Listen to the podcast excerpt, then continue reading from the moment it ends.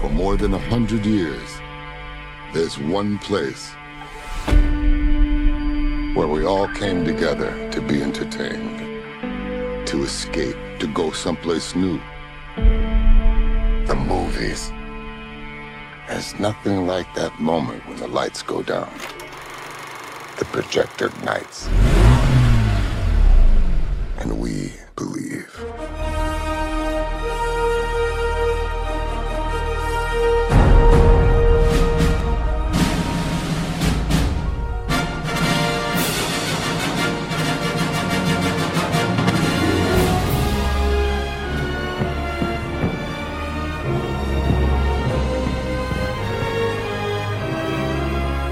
Cinemotions, der Kinopodcast mit Stefan und Jens.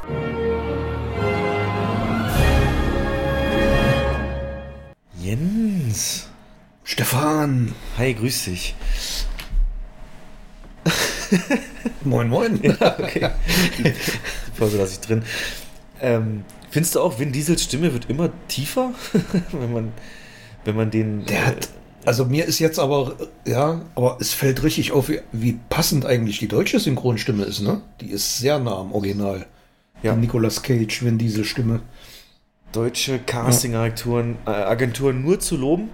Aber erstmal herzlich willkommen, Jens, liebe Hörer, bei der neuen Folge Cinemotions, dem Podcast von Kinomenschen, die also im Kino arbeiten, gearbeitet haben, Kinoerfahrung haben, für Kinofans.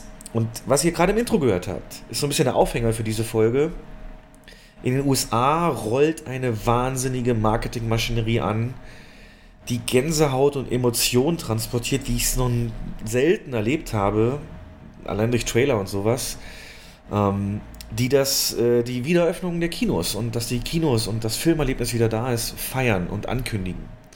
Und das wird heute so ein bisschen das Thema sein und dazu natürlich auch der krasse Kontrast Deutschland, wie es hier nämlich steht um die Kinos und deren Öffnung, beziehungsweise ob so eine Kampagnen, wie wir uns die in Deutschland vorstellen könnten.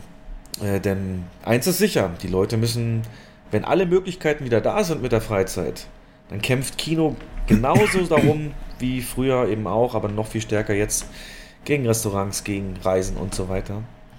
Von daher gucken wir uns das einfach mal an, wie das so wird. Dazu die neuen Marvel-Starttermine und es gab eine interessante Doku, das ist Doku, kurz ein Bericht von Jan Böhmermann in seiner ZDF-Show über den deutschen Film, der so ein bisschen begründet hat, warum das, was wir hier schon so oft gesagt haben, nämlich dass deutscher Film abgrundtief scheußlich eintönig ist und ähm, da nichts irgendwie Gutes bei rumkommt, in Anführungszeichen.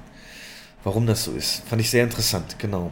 Jens hat dann vielleicht auch noch ein paar News, oder hat er mit Sicherheit, und die besprechen wir dann auch. Aber wie gesagt, erstmal herzlich willkommen beim Smalltalk. Zwei Wochen sind wieder rum, Jens. Ähm, ja, Hm. gibt's irgendwas Neues? Äh, nö. Die, die, die Delle in der Couch wird immer tiefer und ansonsten, Ja, umso mehr Jo. kann ich ja erzählen.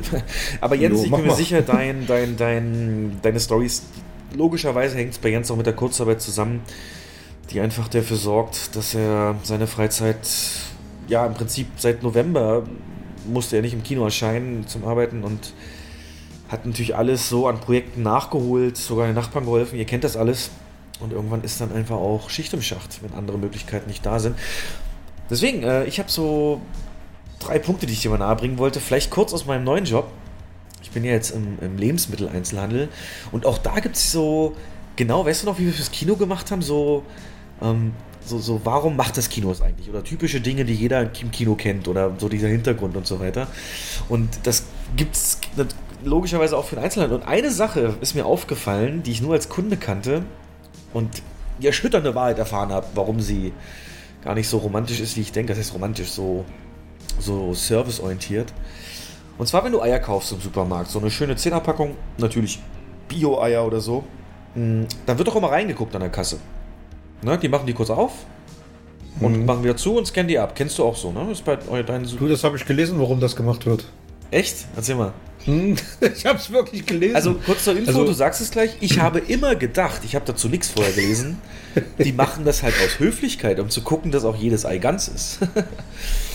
ja, was hast du denn gelesen? Nee, es gibt ja zwei Gründe. A, das Höflichkeit, ob jedes ein ganzes oder B, ob man da drin irgendwas schmuggelt halt, ne? Yes. Im Eierkarton.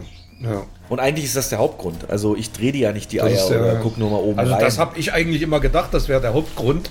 Und dann habe ich aber gelesen, normalerweise werden Eierkartons als äh, Service geöffnet, um zu gucken, ob alle ganz ist. Aber das, das mache ich ja als Kunde. Da Ja, gucke ich ja sowieso ja, rein. Genau. Ne? Ne, und dachte ich, Also- das ist ja cool so, ne? Vom Transport im Einkaufswagen könnten die ja kaputt gegangen sein, gucken Sie nochmal rein. Nee, nee, Ja. es ist tatsächlich der Hauptgrund, wie du sagst, äh, Schmuggelkontrolle. Ich habe sogar ein konkretes Beispiel. Ich hatte in einer Filiale, wo ich gerade eingearbeitet werde, den äh, hatte mir einer erzählt, der hatte da auch mal zehn Überraschungseier drin, statt äh, den Henneneiern. Naja, es sind doch auch Eier. Ja, bietet sich an. Nee, aber das, das ist ganz interessant. Und generell öffnet sich für mich natürlich eine Welt, die äh, bisher halt rein Konsumentenseite, ne, wie beim Kino, jetzt die Hintergründe so ein bisschen alle sehe und ist schon was völlig anderes und ich mir graust schon vor Herbst, Weihnachten, da wird mit Sicherheit kein Kunde verkleidet als Darth Vader zu uns kommen, was ja der Standard war, was Ja. immer so ein Highlight war dann im Kino. Ähm, aber naja. Nee, das als eins. Als anderes, ähm, ich bin wieder älter geworden. Vor einer Woche hatte ich ja Geburtstag. Und Oh, Mann. Oh, oh. Sorry. Nachträglich herzlichen. Weißt du warum? Oh, weißt du, warum ich es vertrieft habe? Ja, was denn? Weil ich die, weil, weil ich dein Geburtsdatum bei mir nicht zu Hause habe, sondern auf Arbeit auf dem Rechner im Kalender. Ah, in dem Outlook. Hm. Und äh, da, ja, ja. ja. Nee, es ist habe ich kein keinen Zugriff drauf. Nein. Ich, also Geburtstage vergesse ich mich ach, selbst von Verwandtschaft. Ja. Nee, ist ja nicht schlimm. Ich Ja. habe es auch extra für euch als Info. Ich wollte eine echte Reaktion haben, deswegen habe ich es im Vorgespräch nicht erwähnt. Und die habe ich bekommen. Scheiße, hab ich wirklich vergessen. Nein, man soll damit ja nicht, ich will damit auch nicht prahlen. Ich bin ja 32 geworden. Von daher. Nein, aber war schon interessant, halt Pandemie-Geburtstag, du kennst ihn ja auch.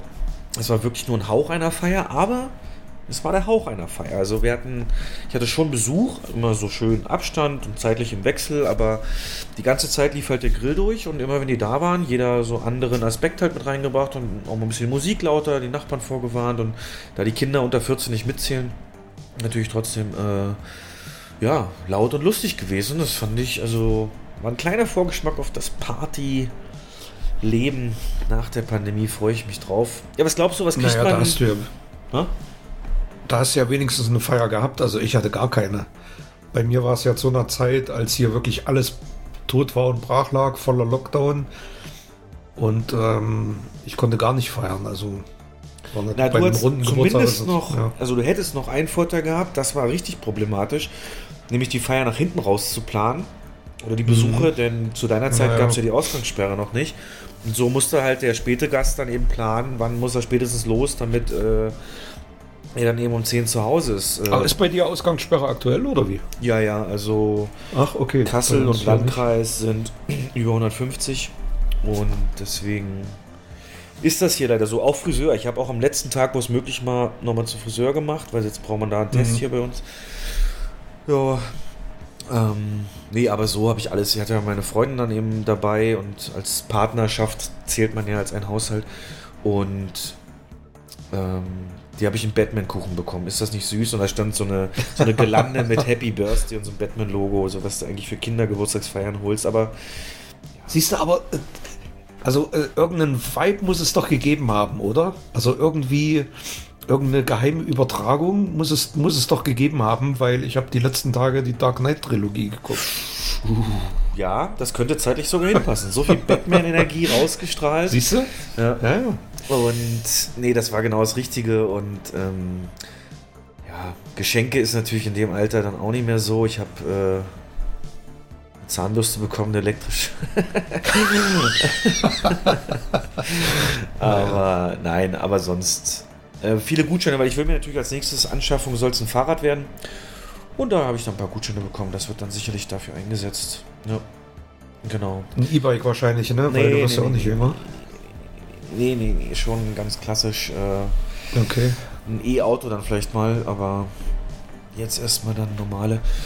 Genau, aber äh, was ich sagen wollte, an Geburtstagen denke ich immer so ein Jahr zurück. Ne? Was hat sich getan in dem Jahr? Wie war dein Leben in diesem Mhm. Jahr? Und das war halt richtig viel diesmal. Ne? Das Jahr letztes Jahr war eher so, hm, ja, halt Kinojob und alles gut so. Ja. Und jetzt ist es, ähm, ich meine, auch da hat man was erlebt, sei es Umbau, sei es den Filmstart und das, aber jetzt war es halt Jobwechsel, wirklich diese neue Freundin gefunden, Partnerin, mit der es wirklich fantastisch ähm, innig läuft und von daher war das doch sehr mit einem Lächeln behaftet. Aber was ich auch sagen wollte, mein Geburtstag fiel zufälliger die letzten, die vorletzten beiden Jahre mit den Avengers-Starts zusammen, 2018 ähm, und 2019. Und da habe ich mhm. auch immer schöne Erinnerungen dran. Avengers ähm, Infinity War beispielsweise habe ich dann, gab es zur Premiere und danach habe ich mir nochmal angeguckt, praktisch so Privatvorstellung. Und danach bin ich in Zug gestiegen zum Flughafen äh, in Urlaub, weil ich oft über meinen Geburtstag in Urlaub fahre. Und letztes Jahr oder 2019 dann war es natürlich Endgame mit einem ähnlichen Ablauf. Also das hat es immer schön verstärkt, ne? Dieses, wenn so ein toller Film zu diesem Datum auch noch kommt. No. Ja.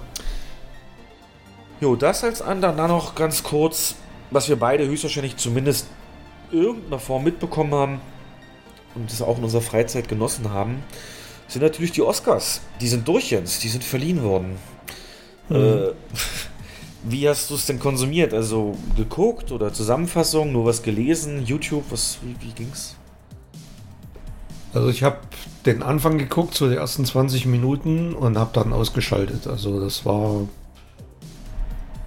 für mich, ich will jetzt nicht sagen, nicht zu ertragen, aber das war zu, das war mir zu depressiv alles und ähm, ich wollte es einfach nicht mehr weiter gucken. Depressiv? War, warum, warum das Wort jetzt? Naja, die, so diese, na, weil immer so das Gefühl, oh, wie geil war das die Jahre davor und jetzt sitzen da irgendwie 50 Leute in, an, an Zweiertischen in so, so einer Bahnhofshalle oder was das da war. Ja, war eine. Das sah jedenfalls so aus wie eine Bahnhofshalle. Ähm, und ähm, von den Leuten, die da saßen, habe ich keinen einzigen gekannt. Nicht einen. Keinen einzigen Moderator, niemanden, der da saß. Also es war für mich total uninteressant. Und ich habe dann, ich war auch müde, muss ich sagen. Ich habe dann ausgemacht und äh, habe dann ein bisschen Zusammenfassung geguckt. Aber, ja, hast du durchgeguckt oder? Nee, nee, nee, ging nicht durch den Job auch. Ähm, Ach so, ja, genau. Ich hatte da Frühschicht, wo ich dann immer so halb fünf aufstehen muss und hatte mir noch das letzte mhm. halbe Stunde reingezogen. Ja. Hab das also auch gesehen, diese, es ist LAs Hauptbahnhof, LA Union Station äh, gewesen. Ach, war es wirklich ein Bahnhof, ne? Ja. Das sah auch so aus, ja. Da sind doch viele Filme entstanden. Also du bin mir auch sicher, auch welche aus deiner Zeit, in Anführungszeichen, aber insbesondere, glaube ich. Äh, so Stummfilmzeit, oder?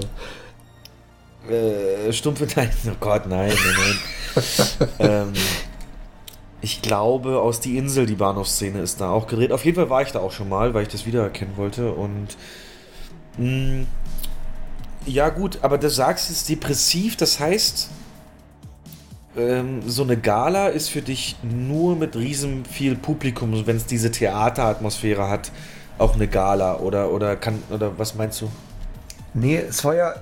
Ich meine, wie hätten sie es denn anders machen sollen? Das ist schon mal.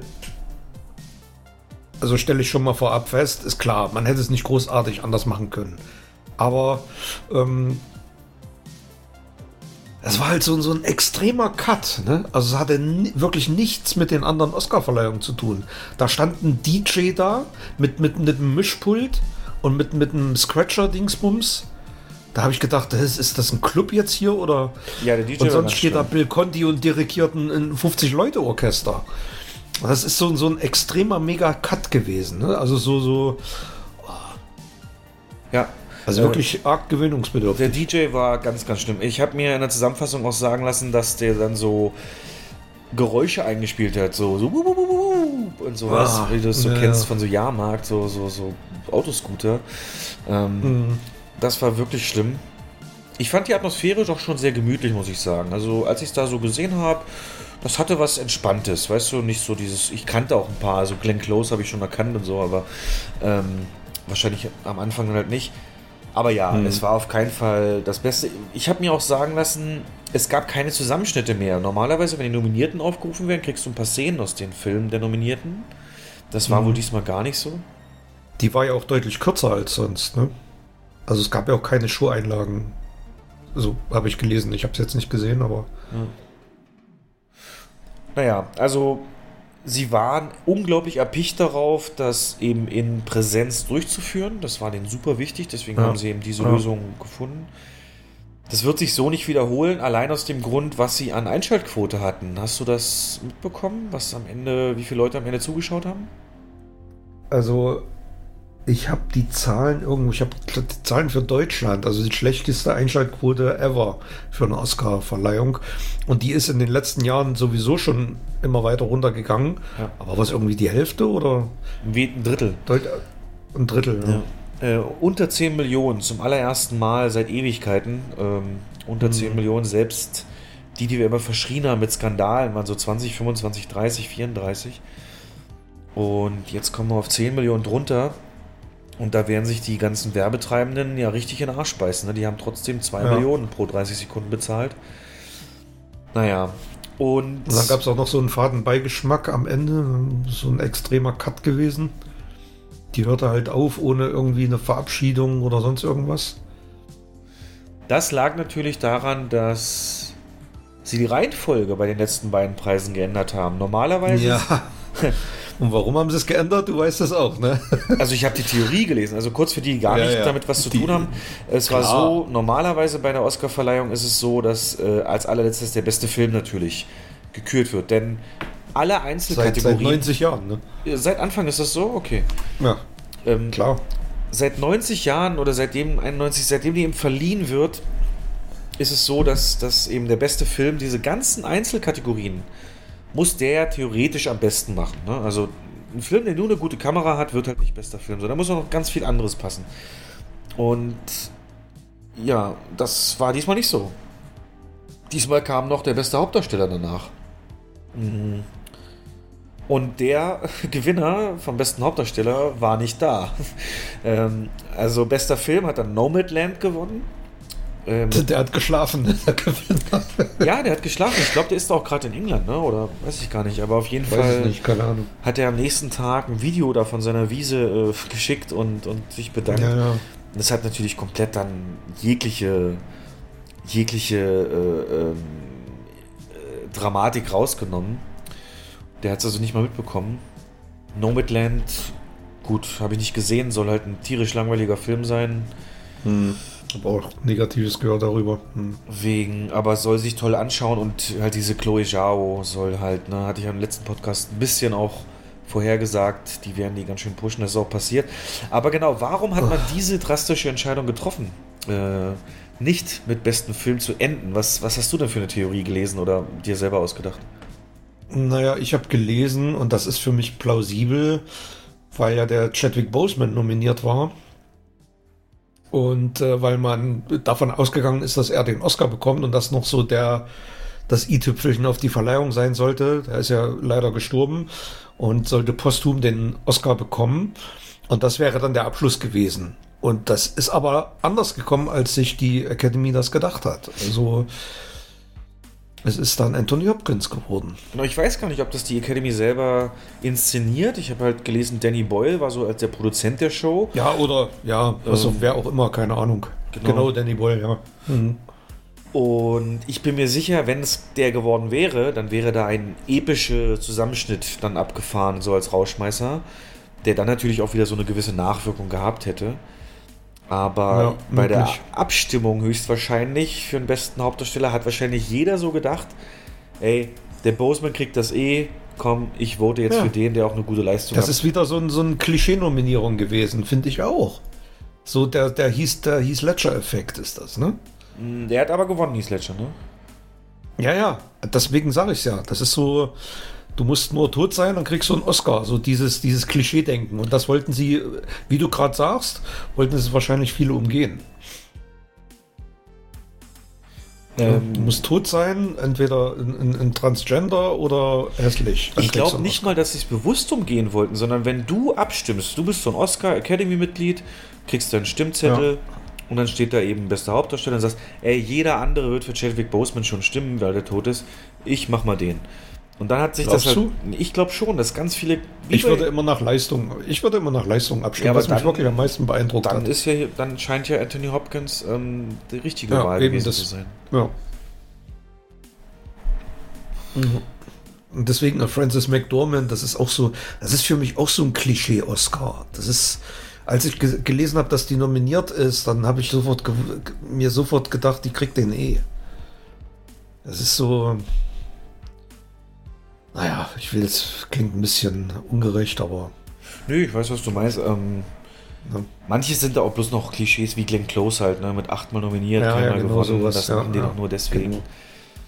Genau. Und ja, insgesamt wird die nicht in Erinnerung bleiben und natürlich extrem doof jetzt als Zuschauer. Selbst wenn man jetzt Interesse hat, wird es halt noch sehr lange dauern, bis man diese Filme oder viele der Filme zu sehen bekommt, sofern sie dann nicht auf Mhm. Streaming landen. Und deswegen ist meine einzige positive Mitnahme daraus, dass Tenet für beste Effekte den Oscar gewonnen hat. Also Tenet ist jetzt ein Oscar-Film, aber wenn du dir die Konkurrenz ansiehst, äh, trotzdem hat er mal was Neues gemacht und das soll ja die Academy auch so ein bisschen ehren. Ne? Obwohl, obwohl, ja, obwohl der Oscar für beste Effekte eigentlich, wenn man den Aussagen von Christopher Nolan Glauben schenken darf, wäre der gar nicht verdient, weil er sagte, der Film hat überhaupt gar keine optischen Effekte gehabt. Oder nur sehr wenige. Es ist ja kein CGI-Oscar, es ist ja. Ja, naja, aber trotzdem, also, Achso, du meinst, es müsste einen Practical Effects Oscar geben und einen Visual Effects Oscar? So? na, Practical Effects, das ist ja dann auch eher, das geht ja dann auch eher in Maske mit und, und ähm, in, in. Aber das ist ja der Oscar für Visual Effects. Naja, wenn man es übersetzt, Und visuelle eine Effekte- Explosion.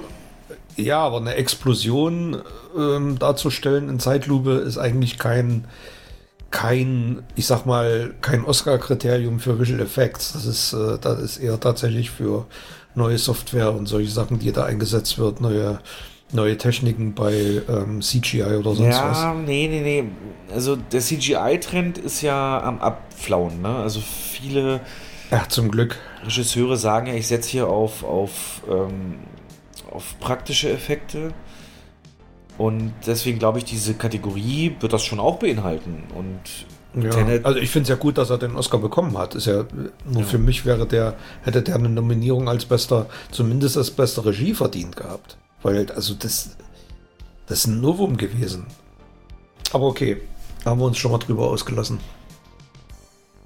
genau. Ja. Gut.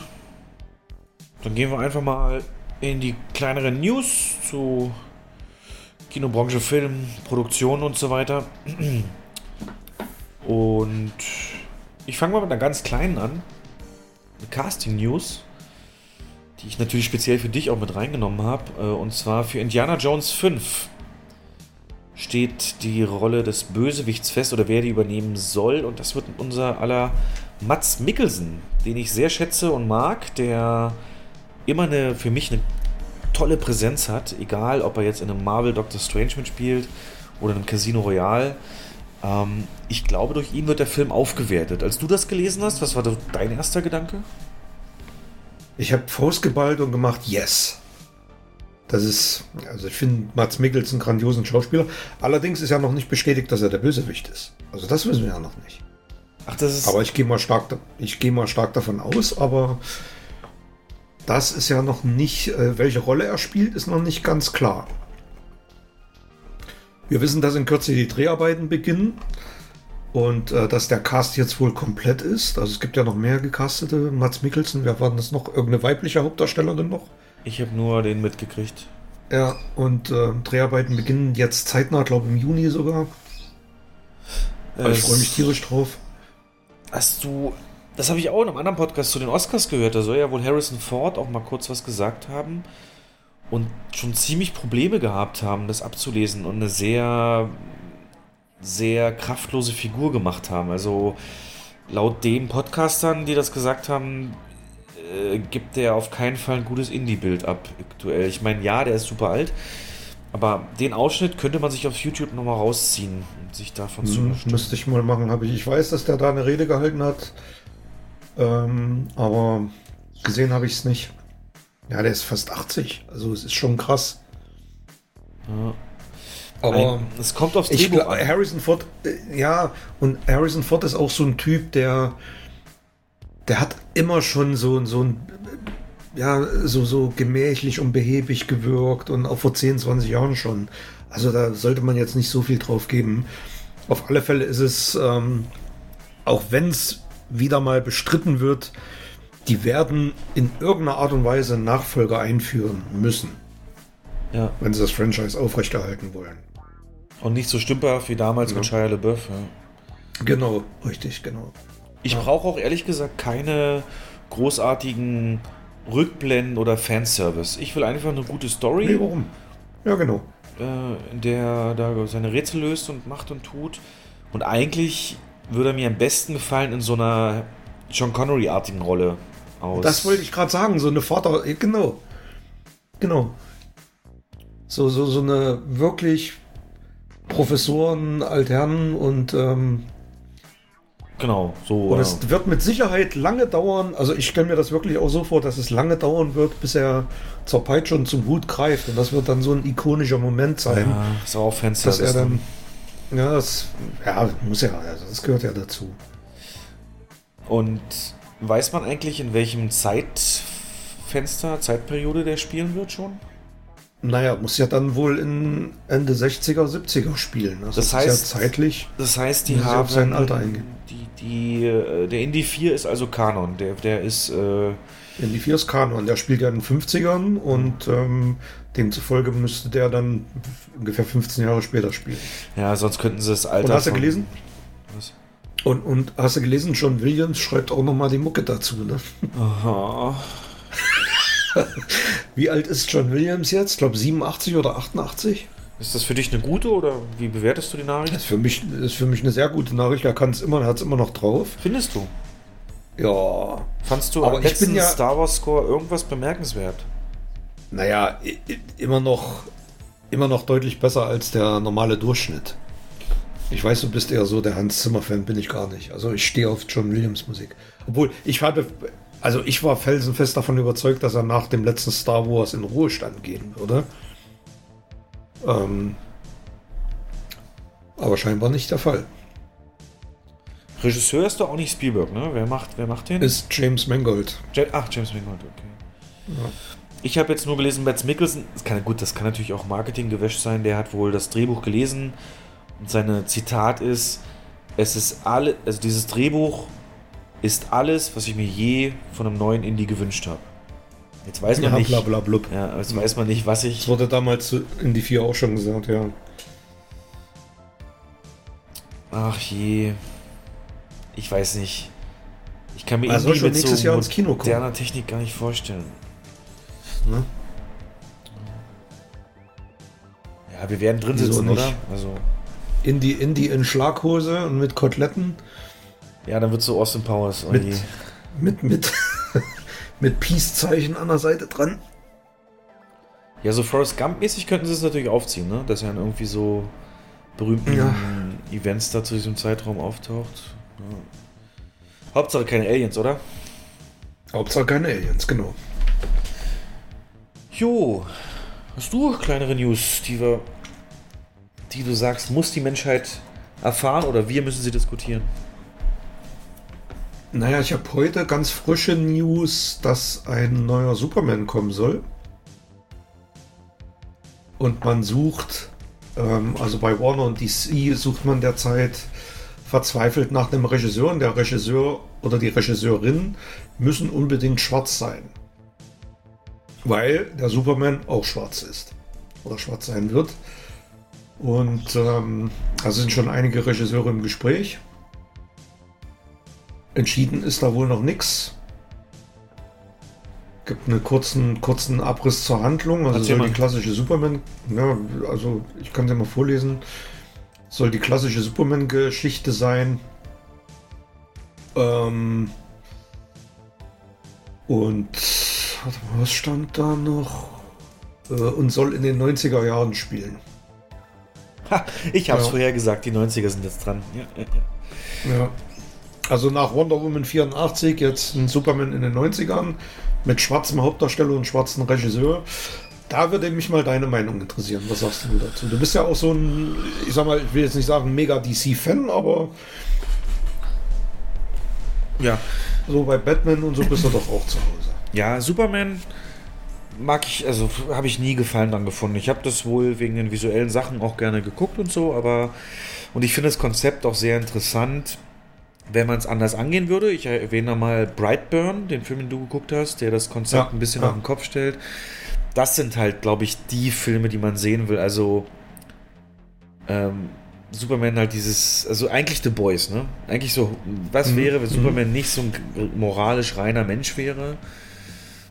So ein Homelander-mäßig, was, wie, wie könnte sich das ausgehen? Das zeigt jetzt The Boys natürlich, aber mh, jetzt würde mich natürlich, wenn du sagst, klassische Geschichte, äh, das heißt, er wächst auch in Kansas dann auf und, und da auf dem Land oder wo? So steht es zumindest in der kurzen Übersicht. Also ein Kryptonier namens Kal-El verlässt seinen Heimatplaneten, landet auf der Erde, wo er als Superman bekannt wird. Okay. Das ist die Kurzzusammenfassung, so soll die.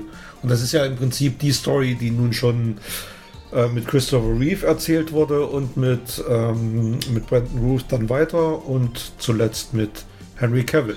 Ja. Und die Frage ist, will man das nochmal sehen von Anfang an? Das ist doch. Also, ich. Ich will jetzt noch nicht mal davon ausgehen, ein schwarzer Superman stört mich überhaupt gar nicht. Ich habe damit eigentlich überhaupt kein Problem um einen schwarzen Regisseur. Was mich nur stört, ist, wenn die Comicvorlage halt ein, ein weißer Charakter ist, kann man ihn im Film nicht schwarz darstellen. Umgekehrt genauso. Wenn die Comicvorlage ein schwarzer Superheld ist, kann man ihn nicht weiß machen. Das ist so mein Problem, was ich damit habe. Ähm, Ah, doch, das geht schon. Das ist. Ähm, Marvel macht das ja auch viel. es ist dann nicht mit- mehr werketreu. Ja, naja, aber das ist ja vielleicht auch nicht der Anspruch in dem Zusammenhang. Denn ich glaube, Mag sein. ich, es kommt darauf an, wie sie es aufziehen. Ich meine, 90er Jahre, das waren jetzt nicht mehr die 50er Jahre, aber Ja. wenn er jetzt dann, wenn sie das aufgreifen, dieses Thema Rasse, und dass er dann natürlich logischerweise eine andere Kindheit auch schon in der Schule und so weiter haben wird als ähm, ein Weißer. Ähm, und dann ist Aber Stefan, warum? an- Ja. Ja, interessant, aber warum muss das dann ein Superman-Film sein? Das ist ja auch das, was ich immer, äh, was ich bei, bei James Bond dann so kritisiere. Von mir aus weibliche Superheldin, äh, weibliche Agentin oder schwarzer Agent, aber dann halt nicht James Bond. Dann sollen sie doch, dann sollen sie doch irgendwie ein, ein neues Franchise etablieren oder mal was Neues, wirklich was Neues, Frisches. Und dann von mir aus auch wirklich gerne ein schwarzer Superheld, der Kräfte wie Superman hat. Haben sie auch gemacht schon mit Hancock. Haben sie mit Hancock schon. Ja, sowas.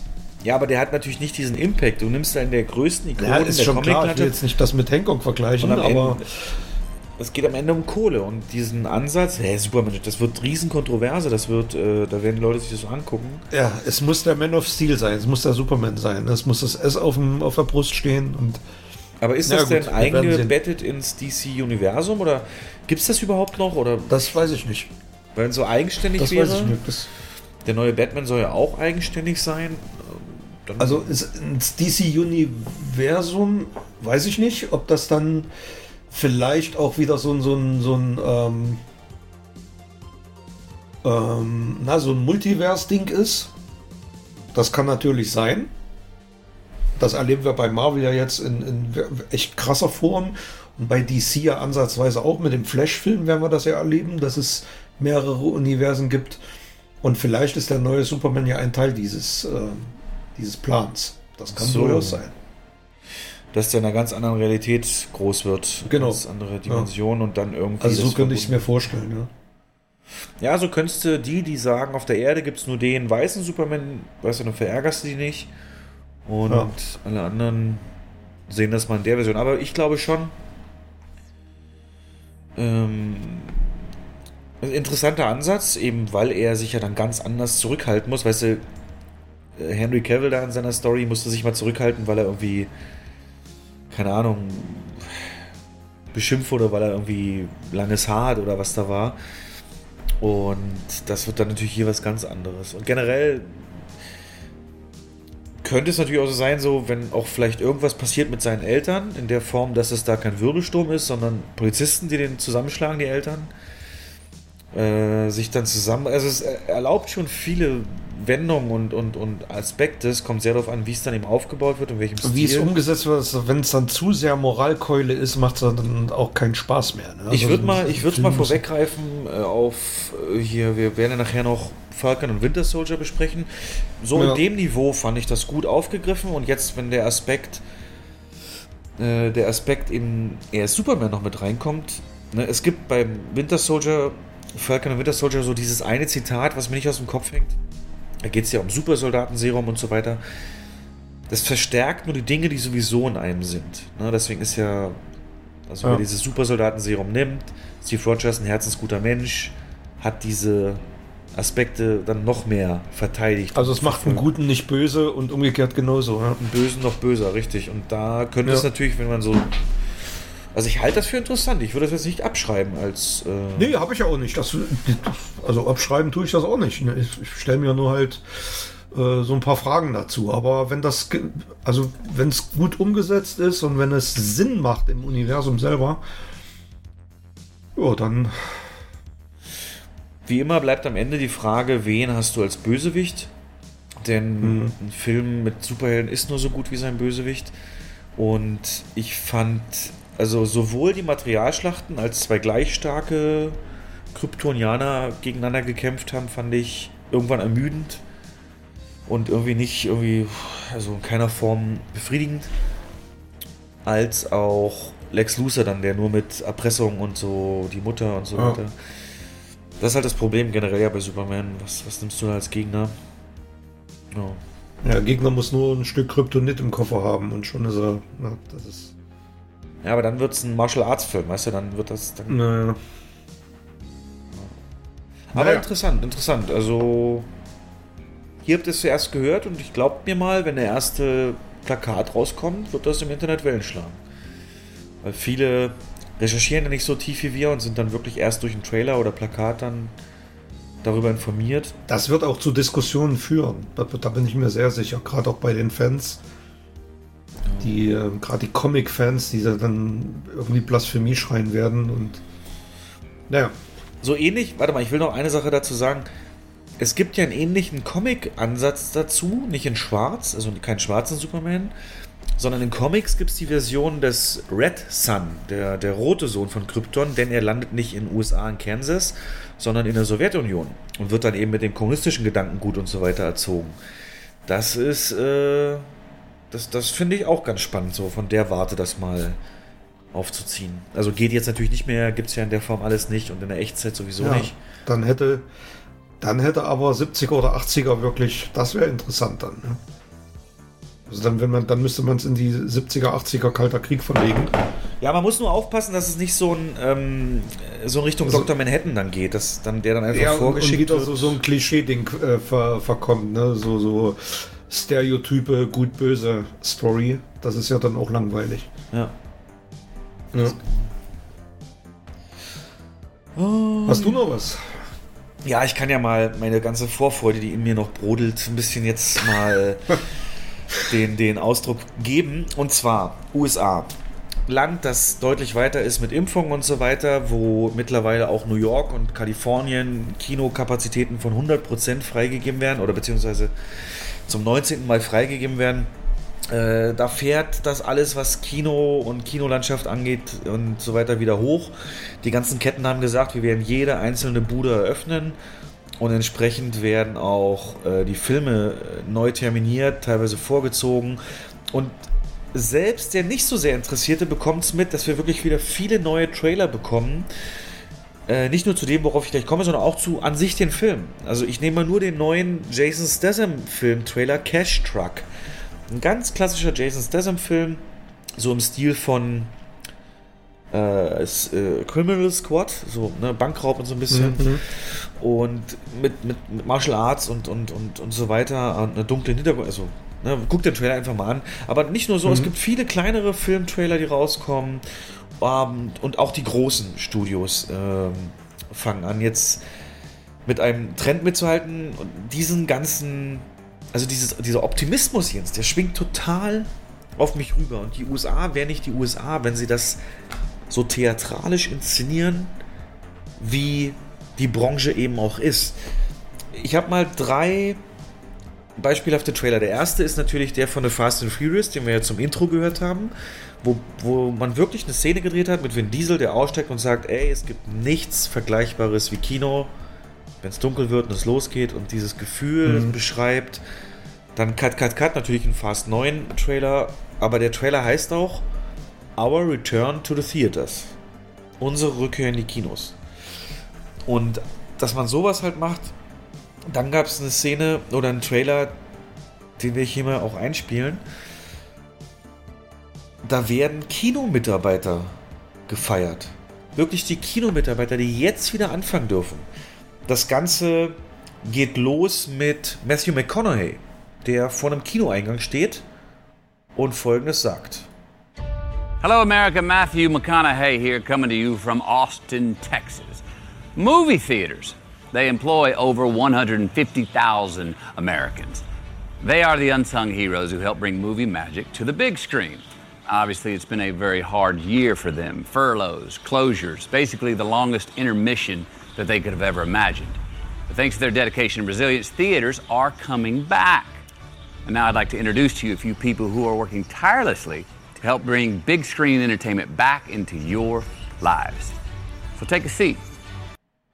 Ja, also hm. wir haben hier so und so viele Leute beschäftigt und die haben wahnsinnig was durchgestanden. Es ist eine Riesenpause gewesen, aber nur durch die kommt die Magie von Filmen auf die Leinwand. Und jetzt stellen wir euch davon mal ein paar vor. Das ist doch schon mal, also deutsches Äquivalent, weißt du, ich glaube nicht, dass es, da kommen wir gleich zu hinterher. Wir gehen das mhm. Und er sagt, er sagt ja auch, es, die, die, Magie kommt in euer Leben zurück. Das ist auch nochmal so ein. In euer Leben, das merkt man gleich den Stand, ja, ja genau, ja. die Priorität und dieses, wie man das so sieht. Und, und, und dann geht's ja los. Dann kommen die Kinoszenen-Zusammenschnitte mit Wortmeldung von Kinomitarbeitern. Auch absolut episch gemacht. Come on!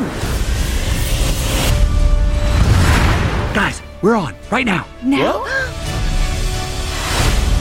I've been working here for 30 years. 12 years. 15 years. Whoa. Tell me you're not thinking what I think you're thinking. Hold on. I've been a runner, bartender, a server, and a supervisor. You feel part of something bigger. We met working here. And now we're married. There's nothing better than theater popcorn. The movie theater is a treasure. I wouldn't trade it for anything. Welcome back to the cinemas. We've been waiting for you. Yeah! The movies, the way you've always loved them, is the way to see them again. The future, I can see it. Time to get back to work. You in? I'm ready if you are. Let's go. Hold on, everybody!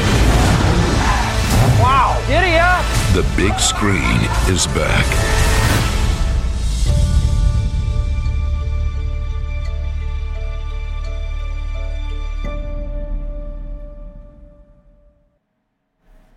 Geil, oder? Boah, krieg ich Gänsehaut. Boah.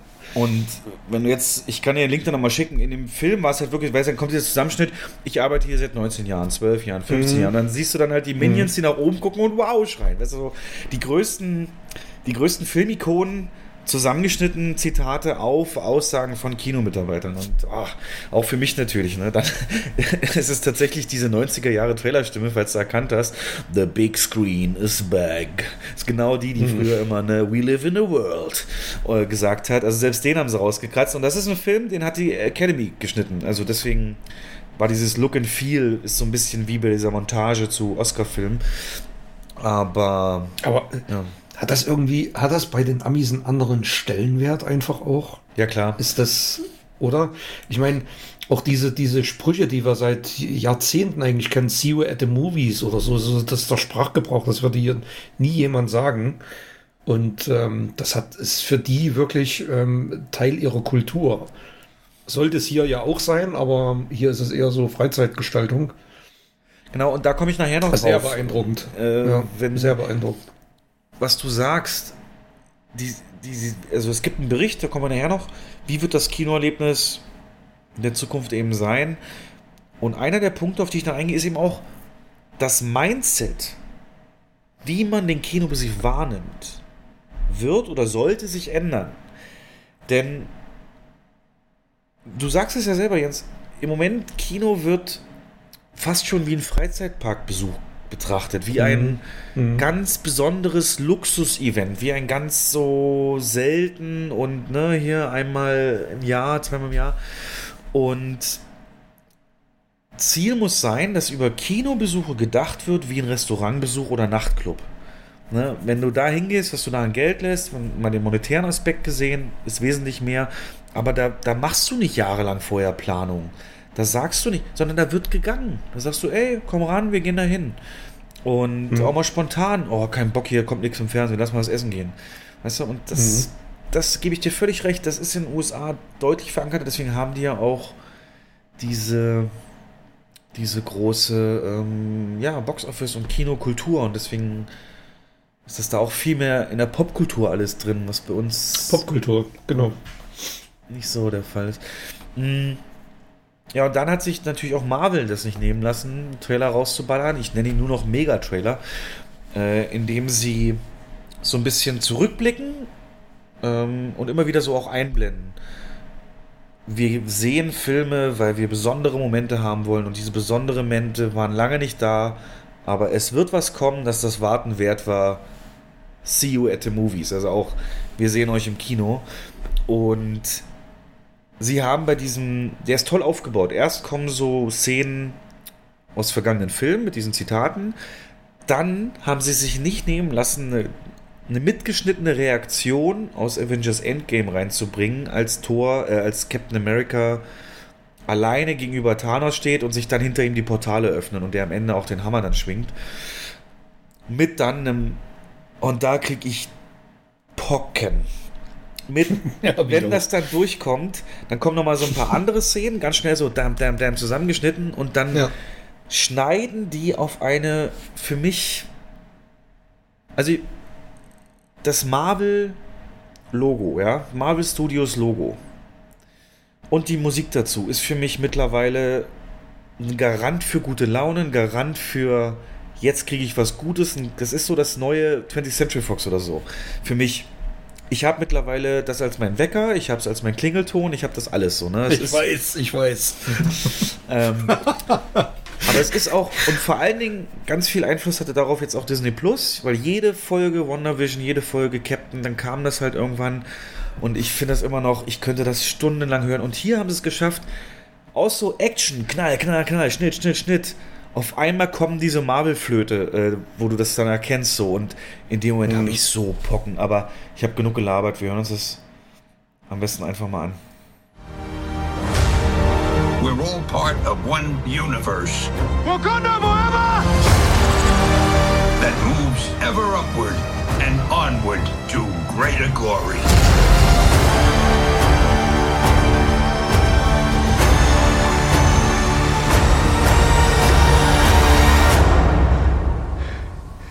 Your left.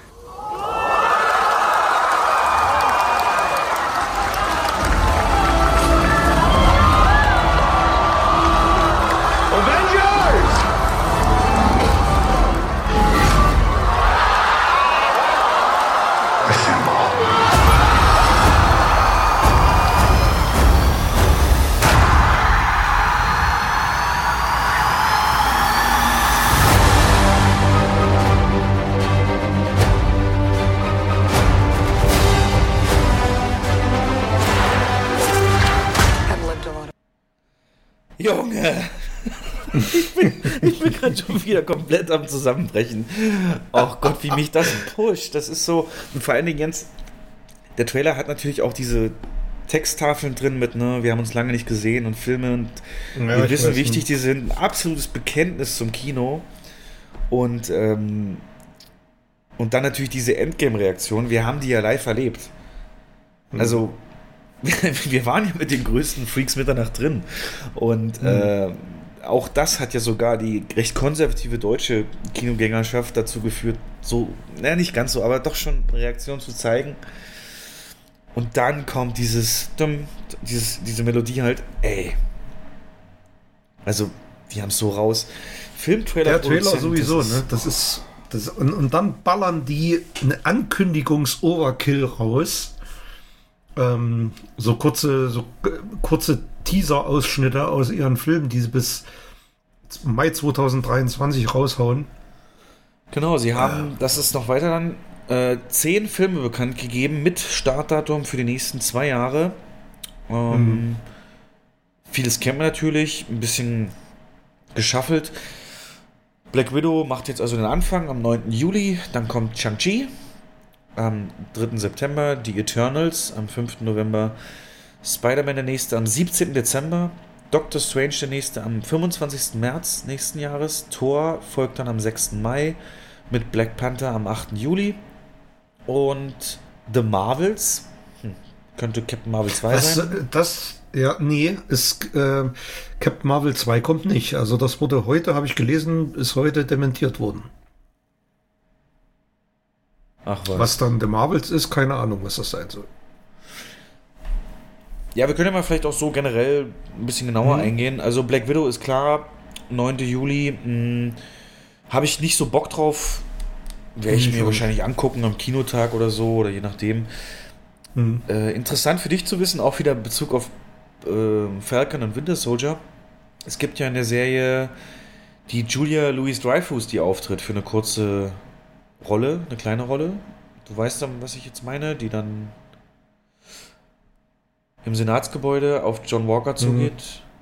Mhm. Mhm. Weißt du, wo wir sind? Genau, und die mhm. sagt einem ja gar nichts, ne? Also, hey, was ist das jetzt für eine? Was will sie? Was macht sie? Was, was, hä? Und angeblich hat sie hier in Black Widow ihren ersten Auftritt.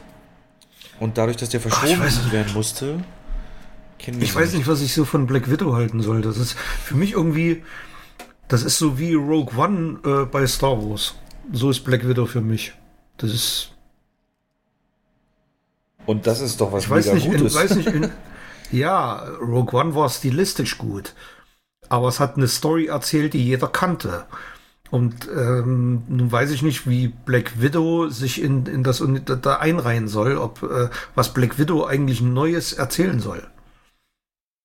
Oder inwiefern die Black Widow das ähm, MCU voranbringen soll. Das ist, wird, ist, mir nicht klar. Das werden wir erst dann sehen. Das ist ja ein Prequel, logischerweise. Das ist ein Prequel, ja, geht ja nicht anders. Die haben ja die Florence Perch, Poch, Poch, Perk aus äh, Midsommar zum Beispiel bekannt mh, gecastet als mhm. ihre Schwester, glaube ich, oder zumindest auch eine andere Black Widow. Das ist ja so ein Ausbildungsprogramm damals gewesen. Mhm, genau. Mhm. So ein bisschen Red Sparrow-mäßig. Ähm, Richtig, genau. Und möglicherweise übernimmt sie den Staffelstab einfach. Das weiß man ja nicht. Und dieser.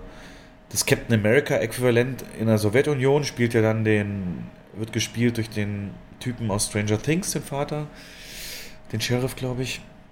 Ah, sieht schon ganz lustig aus, paar Sprüche, ja, Marvel-Action. Und wir werden sehen, was es dem MCU dann beifügt.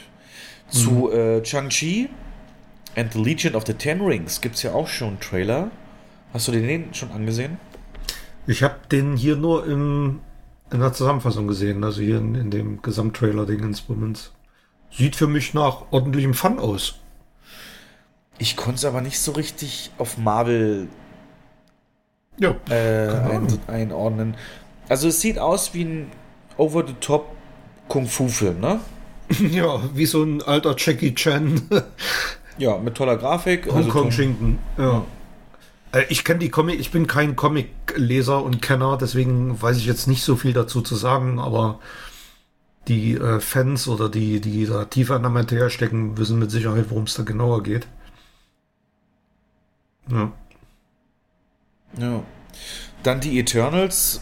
Das ist ja als was bisschen Größeres wird das ja gehypt. Ähm, das soll ja auch eine entscheidende Gruppe an Leuten sein für die nächsten Avengers. Äh, das sieht so stark, Herr, das hat mich so an Herr der Ringe erinnert, was ich da gesehen habe, ne? In dem, in dem Kurztrailer. So, so, so vom, vom Epischen her. Mich haben nur einige Schauspieler rausgeholt weil ich die aus so vielen anderen Filmen kenne. Diese ah, indischen okay. Schauspieler mhm. da. Mhm. Äh, es wird dann schwer, sich da dann erstmal einzulassen. Der in der deutschen Fassung bestimmt wieder die Stimme von Raj Kotrapalli hat. Ja, oder den Taxifahrer aus, aus Deadpool. nee, darf, darf nicht passieren. Angelina Jolie, glaube ich, auch dabei, ne? Das weiß ich nicht. Ehrlich? Ich glaube. Okay. Meine sie da gesehen zu haben. Genau, gut, dann Spider-Man Ich weiß gar nicht, wo ist Spider-Man jetzt am. Achso, das, der andere Spider-Man hat ja so oft gehört, dass seine Identität, Identität enthüllt wurde. Das ja. haben wir ja nun, das, ne, das ist ja bekannt, das haben wir nun das letzte Mal, glaube ich, gesagt, dass da das bestätigt ist, dass die ähm, durch das Multiversum aufeinandertreffen werden. Allerdings hat Andrew Garfield ähm, gesagt, dass er nicht mit dabei ist. Ob das jetzt ein Ablenkungsmanöver ja, ist. War auch mein erster Gedanke. Ja. ja, das Multiversum wird uns dann in Doctor Strange erläutert am 25. März. Genau. 2022, dann kommt Thor. Vor allem Multi Multiverse of Madness. Das ist ja das Interessante daran. Ne? Ne. Also das verrückte Multiversum. Ja. Es muss auf jeden Fall mit Wanda auch wieder zu tun haben. Hm? In welcher Form könnte da ein Reboot stattfinden, alles durchgeschüttelt werden. Der neue Tor, Love and Thunder, das wird auf gewohnte Qualität. Mhm. Taika Waititi und so weiter. Ja, Black Panther gibt es jetzt den Untertitel, der bekannt geworden ist, nämlich Wakanda Forever. Mhm. Und die am Dreh beteiligten oder am Skript beteiligten Schauspieler auch, die haben gesagt, das ist eine komplett neue Richtung, die der Film einstimmt. Natürlich ohne Boseman. Man will ja. ihn ja auch bewusst nicht irgendwie CGI-mäßig ersetzen oder so.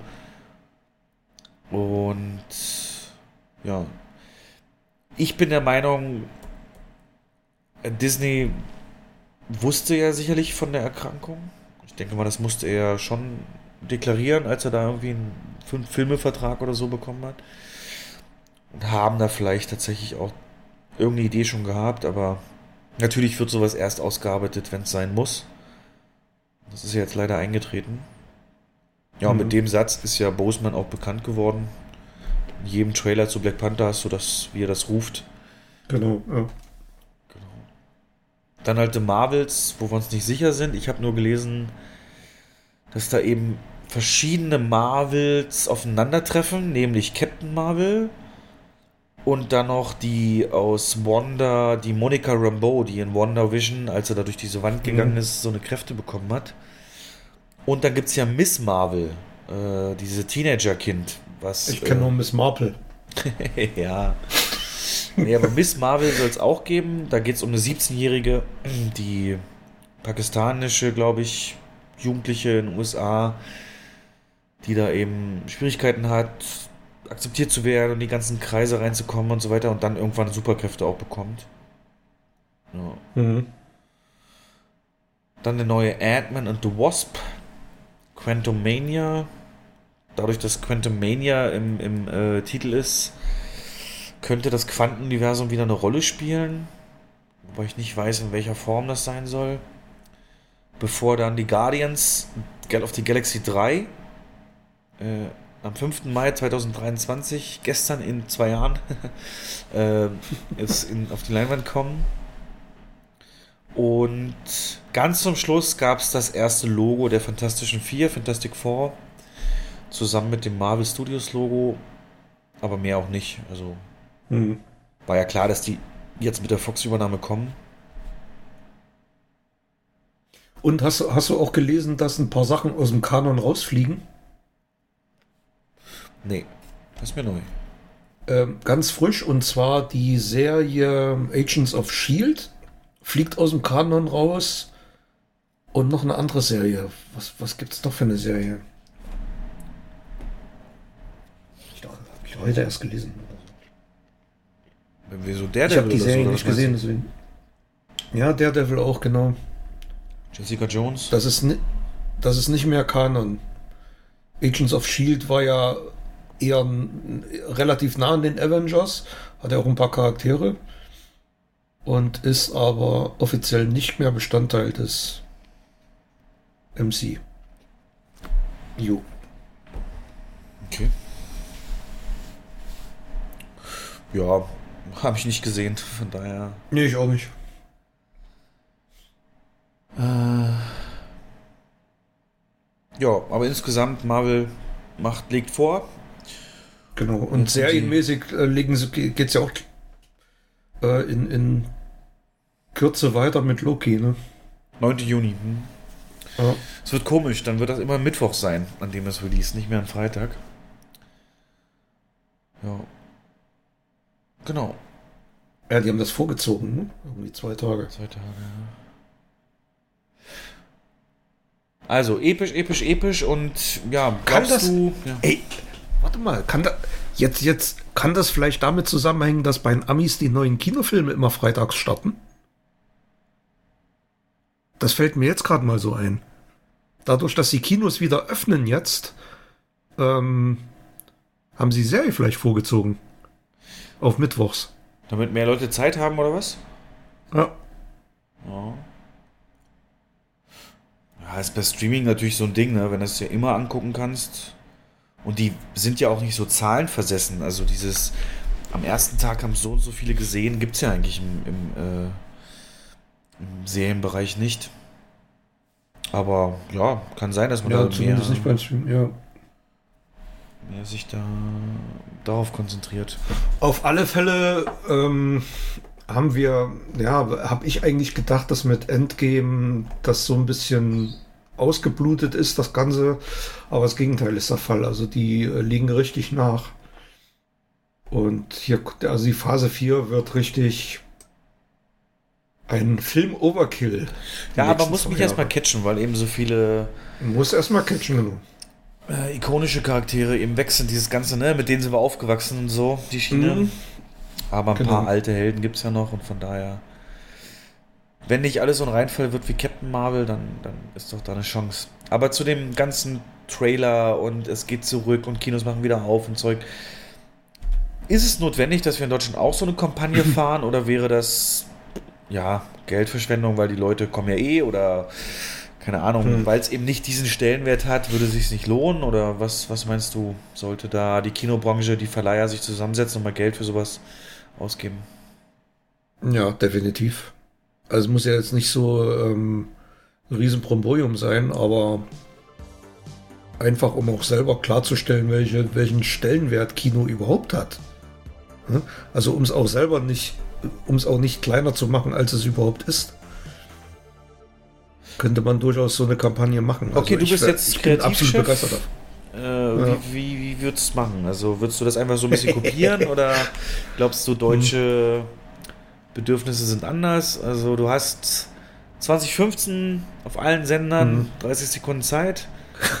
äh, wie würde dein Spot ich aussehen? Mir jetzt, ich stelle mir jetzt gerade vor, ich habe Elias Mbarek, ich habe ja. äh, Till Schweiger und Schweighöfer.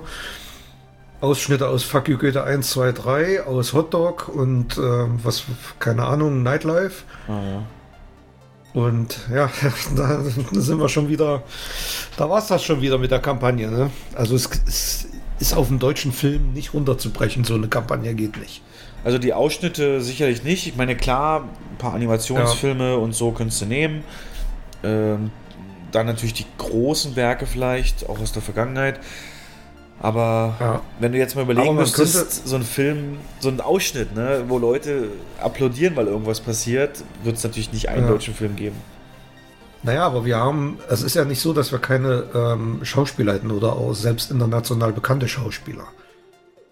Und da könnte ich mir durchaus eine Kampagne vorstellen, dass man so die, die wirklich strahlenden Gesichter des deutschen Films ähm, da mal hinstellt und ja, einfach, einfach die Freude zum Ausdruck bringt, dass man das Kino wieder perspektivisch aufmacht. Bei uns ist es ja noch nicht so weit, in Bayern jetzt, als einziges Bundesland erstmal. Also da hinken wir noch ein paar Wochen hinterher den Amerikanern, aber also das wäre schon schön, so eine Kampagne. Das ist die Frage, ne? Also sobald du da was Leuten hörst, gib mal durch und mhm. na, es würde ja schon reichen, so komplett ohne äh, Schauspieler. Es ja, gab ja damals so, so, so einen Trailer von so einer Kino-Werbefirma, glaube ich, äh, die so ein leeres ich glaube, Kino. Es war Weicher. Weicher, genau. Ich glaube, Werbeweicher war das. Hm. Ja. Eigentlich ist es, eigentlich muss der HDF da auch mal ähm, Finger aus dem Hintern nehmen ne? und, und, auch mal ein bisschen emotionaler werden, anstatt immer nur so dieses ja, diese, diese Pressemitteilung und wir fordern und dies und jenes, auch mal so ein bisschen Emotionen. Das ist ja das, was die Amis perfekt können. Ne? Ja. Also, wenn du sagst, du kriegst Gänsehaut bei diesem, auch wenn Matthew McConaughey sich, äh, sich da hinstellt, das ist doch genau das, die erreichen genau das, was äh, eigentlich gewünscht ist. Der Effekt, der wird genau erreicht. Ja, die haben einen größeren Pool an Leuten, aber da könnte man mit, mit einem Christoph Walz, mit einem ähm, Christoph, ja. Dian Krüger, könnte man das auch hinkriegen. Die bringen da auch so ein bisschen Flair rein. Aber ja, mit diesen üblichen Verdächtigen wird das nichts, dann wird das nicht ernst genommen. Ja. Ja, dann würde ich das, falls so gut passt, doch einfach mal vorziehen, äh, bevor wir dann zu den Öffnungsnews Bayern und so kommen.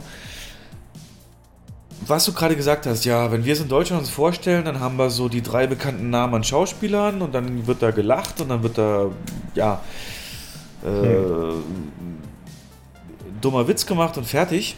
Und genau das hat sich jetzt Jan Böhmermann im Rahmen von ZDF Magazin Royal vorgenommen. Und zum deutschen Film. Und warum der deutsche Film eben so scheiße ist, äh, äh, klein, kleine Abhandlung äh, gehalten. Und sie beginnt eigentlich ganz klassisch mit dem mit der Behauptung, ja, es ist halt alles formelhaft, eintönig, äh, teilweise sogar männerzentrisch. Auf, äh, eingeleitet hat er seinen Beitrag so. Meine Damen und Herren, kann es sein, dass selbst die beschissensten amerikanischen Filme noch besser sind als die guten deutschen Filme? Der deutsche Film. Was sagt denn Zotti dazu? Er begeistert, er fasziniert, er zieht in seinen Bann. Filme regen zum Lachen an und bringen zum Weinen. Filme können Trost spenden oder wütend machen. Ja, wütend. Vor allen Dingen wütend. Ja, so geht es uns ja auch oft, wenn wir mal wieder mhm. äh, durch die Charts früher gegangen ja, sind. Zotti war Laschet, glaube ich. Ja, ne? genau, Zotti war Laschet. Mhm. ja. Ähm, und ein Aspekt war halt, dass es eben sehr männerzentrisch ist, die deutschen Filme. Er hat dann mhm, verschiedene Plakate gezeigt, Szenen aus äh, verschiedenen Filmen, wo übelste sexistische Witze gemacht werden. Und sogar ein Interview ja. äh, in, zu 100 Dinge war das damals mit, mit Schweighöfer und seinem Kollegen, der halt einer Reporterin der, der Internetplattform GoFeminin gesagt hat, ihr seid schuld, dass das so ist. Äh, weil ihr guckt den Scheiß ja, mehr oder weniger, haben sie es dann gesagt. und natürlich hat er gesagt, ja Moment, ganz viele deutsche Filme werden ja nun mal gefördert so. Und da könnte man sich doch eigentlich leisten, mit so öffentlichen Geldern auch mal was anderes zu machen. Aber wie sieht das überhaupt aus? Woher kommt das Geld? Wie ist denn die Verteilung? Wer sorgt für die Auswahl und so weiter? Und hat das äh, hat, hat das hat, hat äh, die Formelhaftigkeit des deutschen Films erstmal so beschrieben. Und trotzdem wird ein deutscher Kinofilm nach dem anderen produziert. Immer nach den drei gleichen Rezepten. Rezept 1, Arschloch mit Herz aus Gold findet große Liebe. Rezept 2, junge Leute kriegen tragische Diagnose und machen eine Reise. Und Rezept 3, unser deutsches Oscar-Rezept. Nazi-Weltkrieg DDR. Wie aufregend verschieden die Geschichten sind, die das deutsche Kino erzählt, sieht man schon an den Filmplakaten. Schauen Sie mal. Oh, eines spannender als das nächste. Na, da hat er dann so eine Collage. Das hat mir am meisten, also das hat mich wirklich am meisten beeindruckt, in dem, das ist ein 20-minütiger Beitrag gewesen, ne? Ja. Und das ist so ein, so ein, wirklich so ein Eye-Opener, diese ganzen Plakatmotive, die er dann hingezeigt, wo wirklich eins wie das andere aussieht. Exakt gleich. Weißer Hintergrund, Schriftfarbe gleich, Motiv ähnlich, also unglaublich. Ne? Und ähm, Typ kriegt schlechte Diagnose und macht eine Reise, das fand ich richtig geil. das stimmt aber auch. Es ist halt, Mann, es, ist ey, ja es, nicht, ist es ist aber ja nicht so, dass die Amis so eine Formel oder so, so, so eine Drehbücher nicht auch hätten. Nur machen dies halt nicht so exzessiv. Und wenn ich dir jetzt die Aufgabe sagen würde, nenne mir einen deutschen Film, der nicht diese Formel bedient, dann wird es mhm. schon schwer. Also mir würde, weil ich ihn halt wirklich gut fand, immer jetzt ähm, Who Am I einfallen. Dieser mhm. doch sehr beeindruckende Hackerfilm aus Deutschland. Ähm, aber sonst hört es dann schon fast auf, ja. Oh, also wenn du dir die Kinoerfolge der letzten Jahre anguckst, die gehen alle nach diesem Schema. Alle. Selbst der Pandemiegewinner Nightlife, es ist Kategorie A. Es ist wirklich, also das wird einem erstmal so klar, dass sie wirklich alle in drei Kategorien eingeteilt werden können. Jeder deutsche Film. Es ist wirklich wahr. So, und warum das es so gibt, ist? Es gibt ja, es, ja. es gibt keine deutschen Actionfilme, es gibt keine deutschen Science-Fiction-Filme, es gibt keine echten ähm, historischen Filme. Also gibt es ja gar nicht. Obwohl die Mittel halt da wären. Und das war für mich so ein Eye-Opener. Mittel wären da, ja. Deutschland hat die zweitgrößte Filmförderung Europas. Nur Frankreich mhm. äh, gibt mehr aus. Zumal, zumal deutsches Geld in vielen ausländischen Produktionen auch also vieles sind ja wirklich deutsche, deutsche Koproduktionen. Wenn du das in, in diversen Abspänen liest, äh, ist immer irgendeine deutsche Produktion mit beteiligt. Aber die sind nicht in der Lage, also das ist, wir haben doch nun wirklich auch standortmäßig große Vorteile und viele, viele drehen ihre Filme hier in Deutschland, viele ähm, ja, Produzenten, sei es in Babelsberg oder das ist ja alles da. Und es ist einfach nur traurig. Ne? Aber dieser Beitrag war schon krass. Genau, er geht dann auch direkt aus Förderungsgeld ein. Ein mhm. durchschnittlicher deutscher Kinofilm kostet um die 3 Millionen Euro. Und ein großer Teil dieses Geldes kommt von der deutschen Filmförderung, von der die meisten deutschen Filme abhängig sind. Schauen Sie mal, hier unten ganz klein auf den Plakaten sieht man es immer. All diese Filme haben öffentliche Filmförderung bekommen. Über 400 Millionen Euro verteilen die deutschen Filmförderer jedes Jahr. 400 Millionen Euro. Und das, obwohl deutsche Komödien nicht mal Geld für Kostüme brauchen.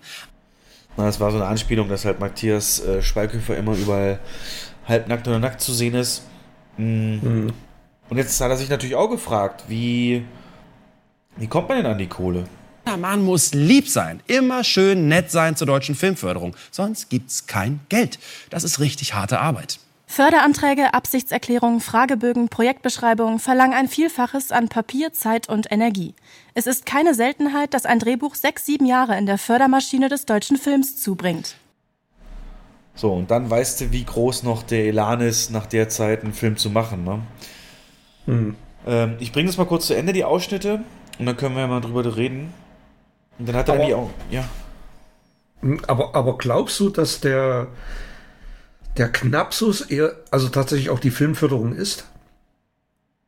Dass, wenn es die nicht geben würde, dass, dass wir da viel kreativer werden, weil dann auch Filmemacher eher mit Geld umgehen müssten? Ja, siehe Netflix. Ja. Also Dark, müssten sie ihre Budget. Netflix. Ja. Hochgelobt. Also ich, ich glaube ich glaube schon, weil das hast du ja vorhin auch so ein bisschen angeteasert. Ich glaube schon, viele verlassen sich auf Fördergelder und äh, gehen dann den Weg des geringsten Widerstands, so simple Drehbücher, eine, eine Mille von, von der Filmförderung, dann steckt Bayern meistens noch ein bisschen was rein oder sonst wer.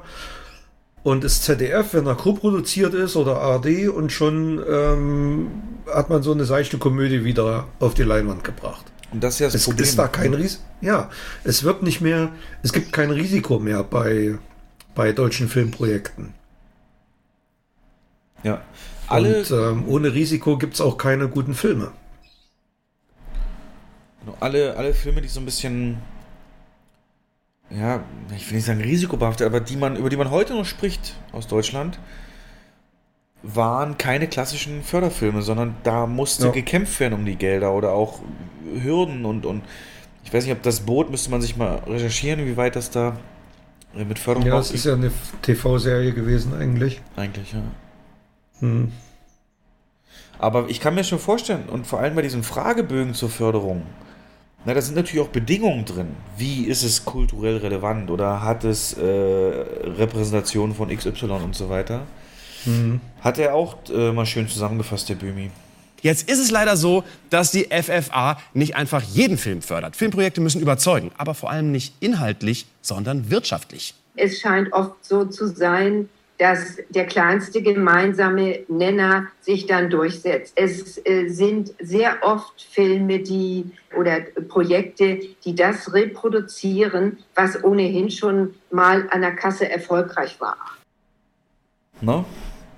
Mhm. Und deswegen hast du diese Formeln. Diese Formeln, die er am Anfang zusammengefasst hat, nach denen es geht, die waren halt mal erfolgreich. Also warum sollten sie mit einer anderen Tapete nicht auch erfolgreich sein? Mhm. Gut, das haben wir ja, also das haben wir nicht nur in Deutschland, ne? dass also vermehrt auf Nummer sicher gesetzt wird, lieber eine Fortsetzung gedreht wird zu einem erfolgreichen Film, als was Neues entwickelt. Das gibt's natürlich auch in Hollywood und da vielleicht noch viel stärker als hier.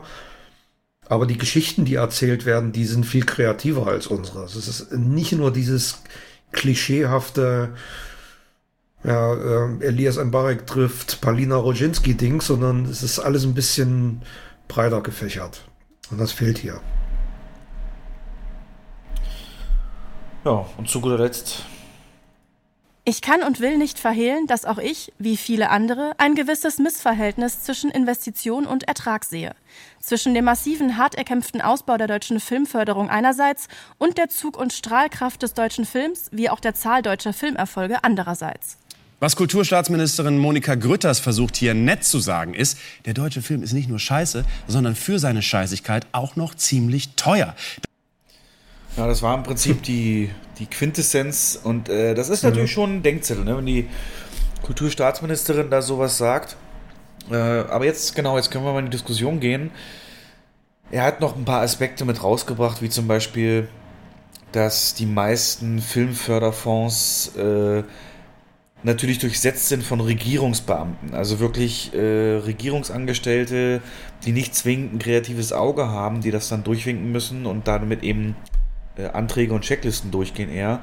Oder, das war für mich auch richtig krass zu erfahren, bei Medienboard Berlin-Brandenburg ist seit 17 Jahren anscheinend nur eine einzige Person mit dem letzten Wort dafür verantwortlich. Da gibt es keine Gremiumsentscheidung, was gefördert wird, sondern nur die Vorsitzende Kirsten Niehus äh, macht das und hat damit allein 2019 27 Millionen äh, Euro Fördergelder vergeben, auf nur sie alleine so praktisch als, als also das heißt, ihr persönlicher Geschmack entscheidet. Ihr persönlicher Geschmack.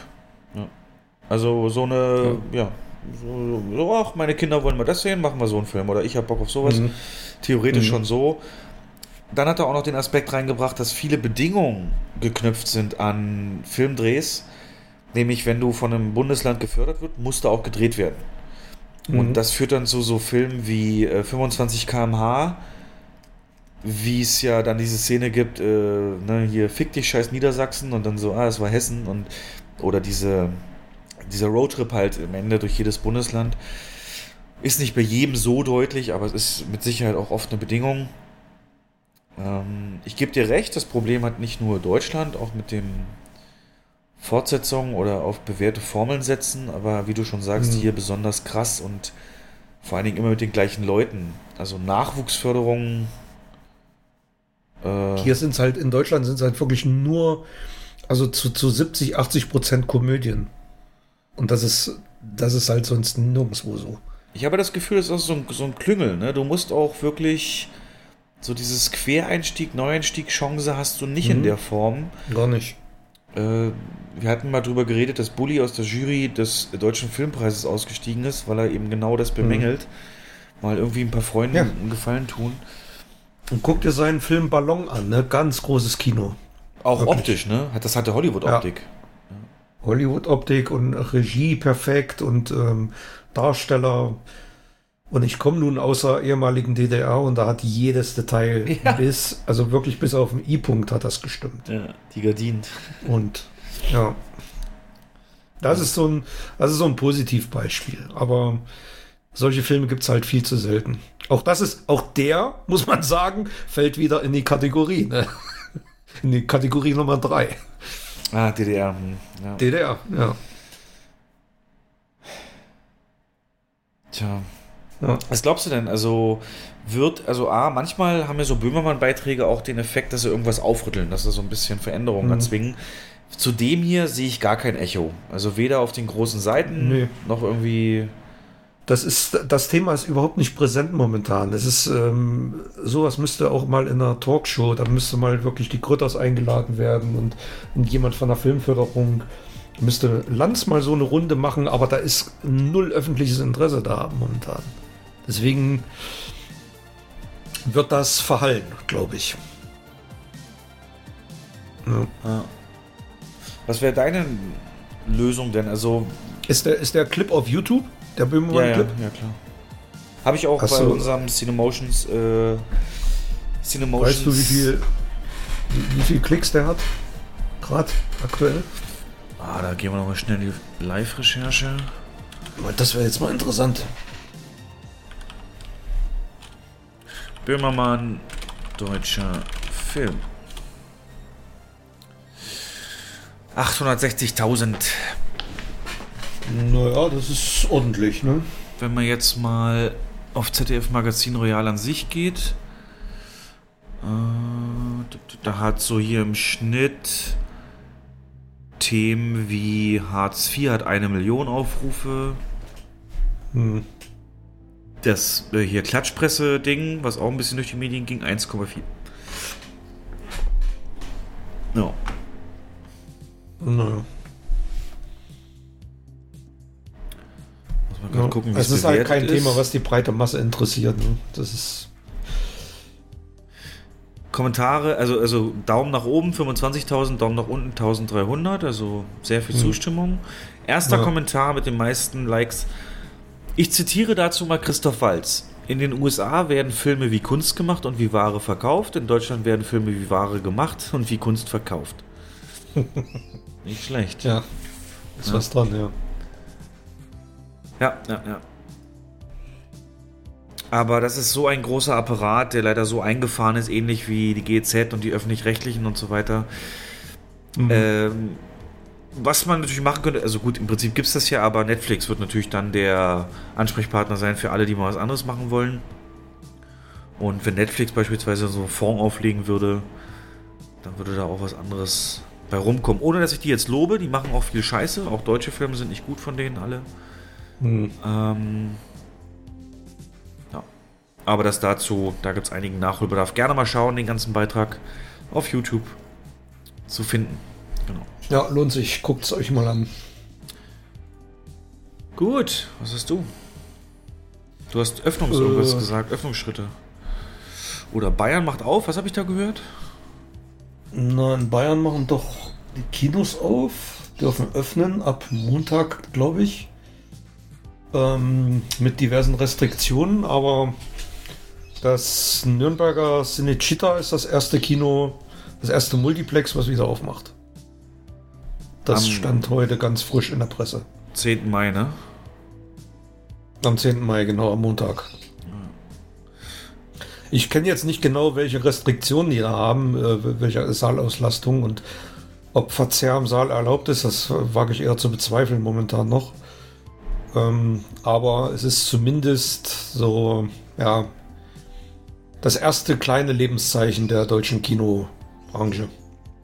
Ja, aber was werden die zeigen? Keine Ahnung.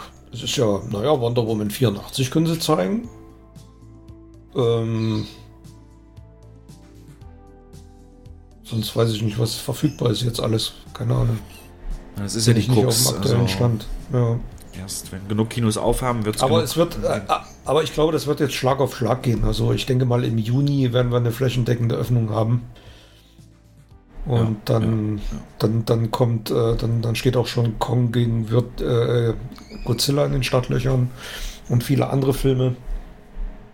Und dann könnte es steil bergauf gehen, was wir alle hoffen.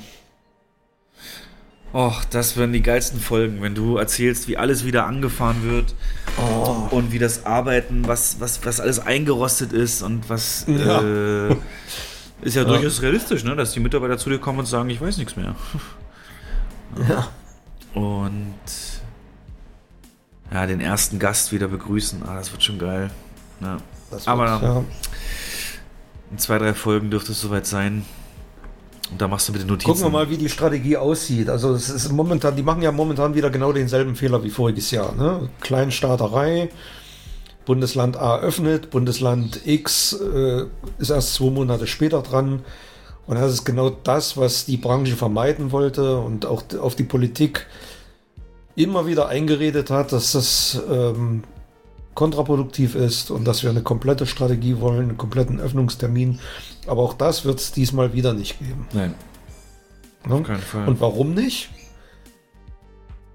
Weil wir uns straff auf den Wahlkampf zu bewegen und sich die einzelnen Ministerpräsidenten jetzt mit diversen Öffnungsschritten übertrumpfen wollen. Ja, aber glaubst du ja bei Söder jetzt ganz. Ja, was genau glaubst du denn ergibt sich? Also ich glaube schon, dass es. Ich glaube schon, dass es so ein. Es ist vielleicht jetzt ein bisschen populistisch gelabert, aber ich glaube schon, dass es so ein, so ein ähm, Effekt des Wahlkampfs ist, der dann eingeläutet wird, dass man Bonuspunkte über eine Öffnungsstrategie sammeln möchte beim, äh, bei der Bevölkerung. Das kann ich mir schon vorstellen. Ja, inwieweit das dann nachwirkt bis September ist die Frage. Ja, das, ja, das stimmt. Äh, es wird sich auch keiner hinstellen und sagen, ich habe euch hm. die Freizeit zurückgegeben. Vielleicht hofft man da auf so einen unterbewussten Effekt. Ja, Söder können genau, wir uns ja. zutrauen, aber Söder, Söder steht doch gar nicht zur Wahl, ne? Der muss da bloß. Nee, nee, der ist, der hat ja hat den, den internen Machtkampf ja verloren. Aber naja, wir wollen nicht zu politisch werden. Nee, ja, ich finde das schon ein Aspekt. Die Frage ist halt, wie reagieren dann die anderen und letzten Endes gibt es ja die Möglichkeit für Kinos da dann nicht mitzumachen. Ne? Also im Saarland war es ja. ja. so, als die ihr Testmodell hatten, haben die Kinos ja geschlossen gesagt, nö, hm, wollen wir nicht, ja. weil keine Filme. Ich glaube, Kinos werden ein bisschen gezwungen sein aufzumachen, weil in dem Moment, wo ja, die Möglichkeit der Öffnung besteht, werden ja wahrscheinlich die Fördergelder nicht mehr fließen. Ne? Ja, aber das, Pro ja, das weiß ich nicht. Das Problem ist ja auch die, ähm, weil wir haben jetzt eine Inzidenz von um die 90. Beispiel, Niedersachsen wird Eröffnung erlauben. Dann machst du auf und dann ist irgendwo ein Ausbruch und drei Tage lang ist über 100, dann musst du wieder schließen. Das ist doch das große Risiko, vor dem alle Angst haben. Deswegen wird das schon noch ein bisschen dauern. Ist das in Bayern auch die Bedingung? Also kann da ja, sein, wenn Bedingung Nürnberg... ist unter 100. Achso. Ja, unter 100. Ja. Das ist schon ein großes Risiko. Und hier ist es jetzt so, und ähm, Göttingen ist jetzt, äh, ist ja egal, ist jetzt ähm, wieder ein bisschen hochgegangen, weil genau in Hanmünden haben wir einen Wert von 350 aktuell, wie der zustande kommt, weiß keiner. Die haben jetzt auch Ausgangssperre und das ist, gehört zum Landkreis. Und das könnte insofern Auswirkungen haben, wenn der komplette Landkreis dann durch die eine einzige Stadt über 100 geht, dass dann alle eine Ausgangssperre, äh, allen eine Ausgangssperre droht. Obwohl bei uns hier in der City ist, ist der Wert gerade auf 56 gesunken. Ja, also das Risiko zu öffnen und dann wieder schließen zu müssen, ist momentan noch recht hoch, finde ich. Und das, du kennst das ja selber, du weißt ja, was für ein Riesenaufwand das ist, ja. so ein Haus wieder zu schließen oder zu öffnen. Und du weißt, dann hast du das Lager wieder voll Ware mit, mit äh, Werten von mehreren tausend Euro, die du dann wieder wegschmeißen musst oder wieder abschreibst alles. Das ist das Problem. Ja, der Inzidenzwert ist leider jetzt ja im Gesetz verankert. Ich meine, aktuell wäre ja. sicherlich die Impfquote ein bisschen besser, wenn man so sagt, so Impfquote 50 Prozent, dann gib ihm so. Aber genau, Intensivbettenauslastung und sowas, wenn man sowas, äh, solche Werte auch mit einfließen lassen würde oder schwere Verläufe, Todesfälle. Das ja gut, auch das kann sich ja schnell wieder ändern. Ne? Das ist ja kann sich alles deswegen. Ein Kino ja. braucht Sicherheit. Ein Kino muss genau. eben wissen, dass es nicht so schnell wieder schließen ich. muss. Genau, das meine ich. Deswegen muss ein langfristiger Trend nach unten sichtbar sein. Und dann macht es Sinn, dass Kinos in der Fläche wieder eröffnen. Und das wird, äh, glaube ich, schon noch ein paar Wochen dauern.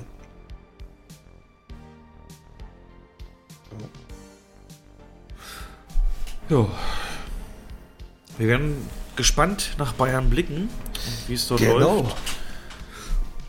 Ähm, grundsätzlich habe ich dann bloß noch eins, nämlich eben ein Artikel aus The Atlantic, der so ein bisschen gesagt hat, so drei, vier Dinge werden auf jeden Fall sich verändern oder bleiben als Folge der Pandemie und das äh, ist, glaube ich, für gar nicht so weltbewegend, aber auf jeden Fall nachvollziehbar.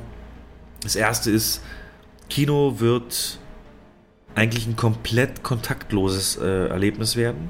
Da war unsere Kette ja auch schon auf dem Weg hin vorher, aber vom Online-Reservieren, vom Online-Kaufen, was mittelfristig auch die Snackbestellung einschließt, ähm, über eigene Apps, mit denen man jeden dieser Schritte gehen kann, äh, bis hin zu digitalen Werbemitteln. Also nichts mehr auf Papier. Auch das ist ein Trend, der schon längst losgegangen ist. Poster ja. noch digital. Ja. Äh, mhm. wird das komplett kontaktlos sein, bis man, also ich könnte mir sogar vorstellen, dass wenn du eben im Kino bist, da dann deine App aufrufst und sagst, so, ich hätte jetzt gern Nachos Cola und dich dann da über so einen QR-Code oder so direkt an der Theke einloggen kannst und dann wird das nur noch zubereitet und äh, dir rausgegeben.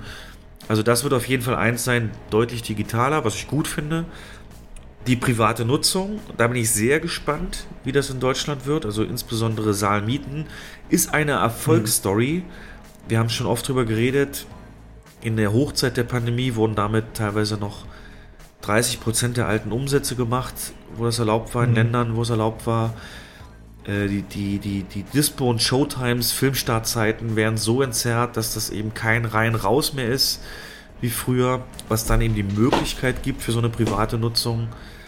Ähm, eine österreichische Kette hat das jetzt auch getestet, angefangen, dieses Saalmieten und ist absolut überwältigt. Und lustigerweise eine Erkenntnis ist, die Hauptkundschaft von solchen Saalmietenaktionen sind Frauen, die es als Top-Geschenkideen ne, für Sohn, Mann und so sehen. Okay.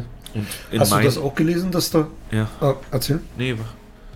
Nee, äh, dass so ein, so ein deutsches Start-up eine App entwickelt hat. Das ist die eine über Amo. die du mhm. dann. Genau. Ja, über die haben wir schon mal das geredet. Da gibt es eine Folge, die haben wir sogar im Titelbild. Cine Amo App. Ja. Äh, nee, ist das die? Das ist das, die. Ich, das war doch erst ganz neu. Das habe ich doch jetzt erst gelesen. Also es war vielleicht damals, damals ein Testprojekt. Wir haben auf jeden Fall darüber berichtet. Cine Amo App. Das ist aber schon eine Weile her. Ist ewig her. Zwei Jahre, drei Jahre. Ja. Die haben das äh, Modell entwickelt, dass du per App den angeschlossenen Kinos Vorschläge machen kannst, wofür du gerne einen Saal mieten wollen würdest. Und das muss nicht genau. mal unbedingt Film gucken sein. Das war damals das, das Beispiel für eine Yoga-Session. Matten vorne und äh, dann eben so Ambient Musik aus den Lautsprechern. Doch, dann, es ist Cineamo. Ja, genau. Ja, es ist aber jetzt ganz frisch in der Presse.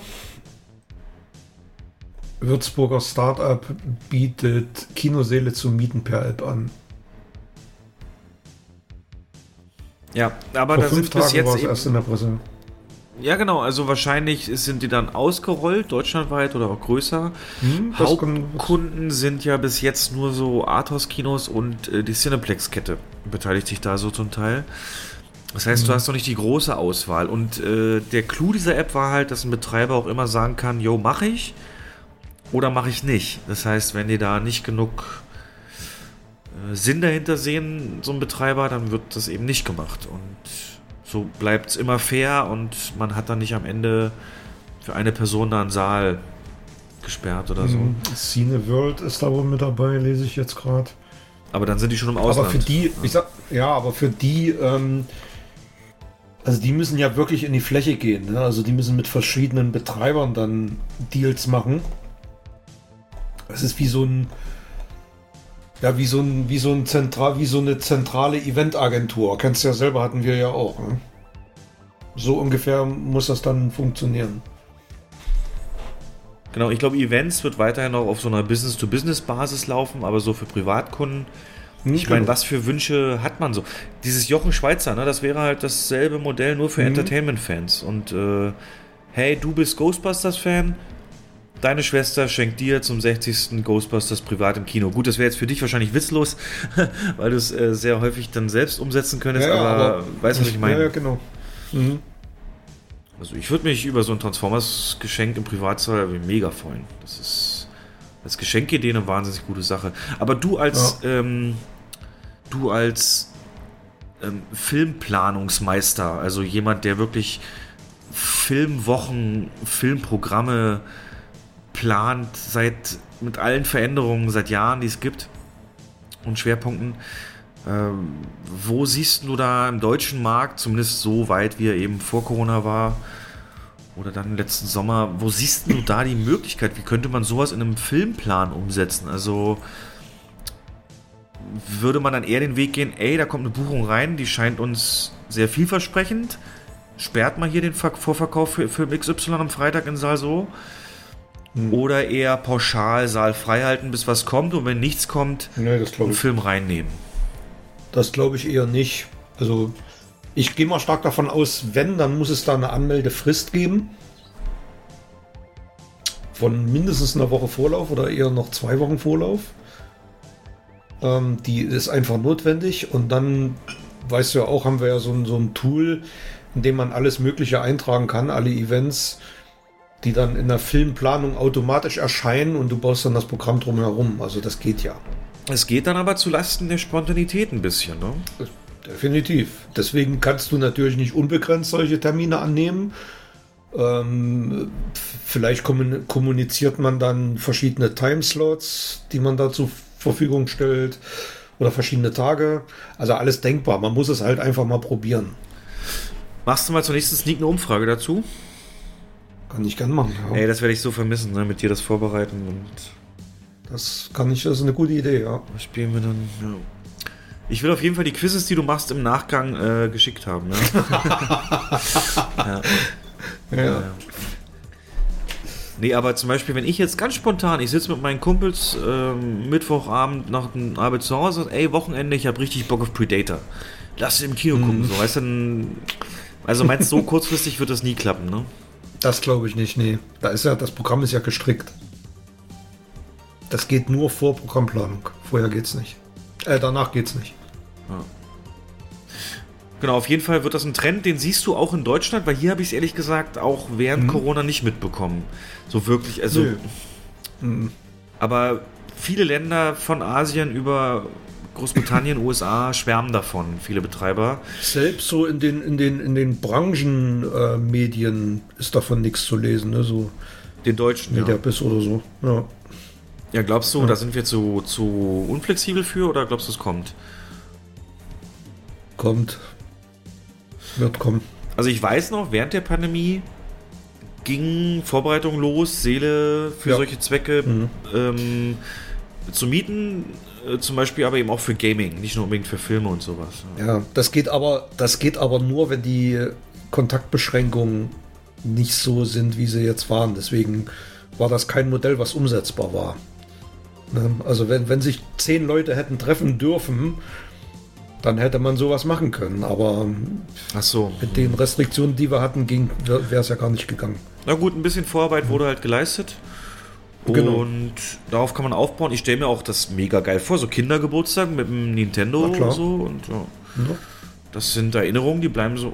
Ich glaube, das ist auf jeden Fall ein gutes Geschäftsmodell, ja. ja wenn es clever und einfach zu bedienen umgesetzt wird. Genau, und der Vorteil, der Vorteil ist ja wirklich, ähm, man kann als Cineast, als Filmfan auch im Kino mal einen Film genießen, der nicht mehr verfügbar ist, den man schon immer auf großer Le seinen Lieblingsfilm, seinen absoluten Favorite, mal auf wirklich großer Leinwand zu sehen, den Wunsch kann man sich da halt erfüllen. Dann nimmt man halt einfach die äh, Blu-ray mit, man mietet nur den Kinosaal. Das heißt, die der Kinobetreiber muss jetzt keine Angst haben, irgendwelche rechtlichen äh, Dinge zu umgehen, ja. weil der Gast ja den Saal mietet und keine anderen Gäste zugelassen sind. Und also ich, äh, ich stelle mir das gerade vor, in, in den 90ern, 80er, 90er Jahre, wenn ich die Möglichkeit gehabt hätte, meine Wunschfilme im Kino zu sehen und nicht nur aufs aktuelle Programm angewiesen zu sein, dass ich wäre ausgerastet. Da wäre mir auch, da, da, hätte ich auch dafür gespart, mal irgendwie mal ja. einen Huni hinzulegen. Als für, Geschenk, genau, spielt der Preis dann ja, auch nicht mehr genau, so die Rolle. Genau, nee. Dann teilt man sich rein mit ein paar Leuten und ja. ähm, genießt dann halt mal. Genau. Man fühlt sich halt auch ganz anders, ne? Man kommt schon ganz anders rein, ja. gibt mit Sicherheit genau. mehr aus fürs Essen, weil man kann es ja neben sich abstellen. Mhm. Und der Saal gehört jetzt mir, so dieses Feeling, ne? Ja. Richtig, genau. Oh, da hätte ich auch mega. Äh, da würde ich, glaube ich, dreimal am Stück für Transformers buchen oh, jetzt sorg mal dafür, dass das kommt. Mach doch mal was. Ja, ja, klar. Aber da hältst du uns auch unbedingt auf dem Laufenden, ne? Weil ich bin mir sicher, das wird nicht lange ja, definitiv. lassen. Klar. Wir haben, glaube ich, einen guten Trend erkannt. Hier habt ihr es zuerst gehört, wie so oft. genau, dann noch kurz, der dritte Punkt war halt, dass dieses Mindset, ein Kinobesuch muss so normal werden wie Nachtclub und Restaurant, dass der sich möglicherweise ähm, ein, äh, einsetzen wird. Und dann sagt er aber auch, es wird weiterhin noch Schließungen geben von Kinos wegen Corona und den Folgen. Mhm. Denn nicht, äh, nicht für alle wird das Geschäft in dem Maße anlaufen, wie es nötig ist, wenn dann eben auch die Fördergelder ausbleiben. Ich habe jetzt gelesen, die ähm, Ausfallhilfsgelder oder so für den aktuellen Zeitraum sollen erst im Herbst fließen. Ne? Und das gehen halt für kleinere Kinos eher weniger gut. Tja, das ist vielleicht das Kalkül dahinter, ne? dass man plakativ sagt, man gibt Unterstützung, man hilft und äh, lässt die Hilfen so lange auf sich warten, bis die diversen Unternehmen dann den Bach runtergegangen sind. Das ist ja auch schon, das ist ja auch schon bei den Überbrückungshilfen November, Dezember so stark kritisiert worden, dass die erst im Januar beantragt werden konnten und dann erst im März ausgezahlt wurden oder im April.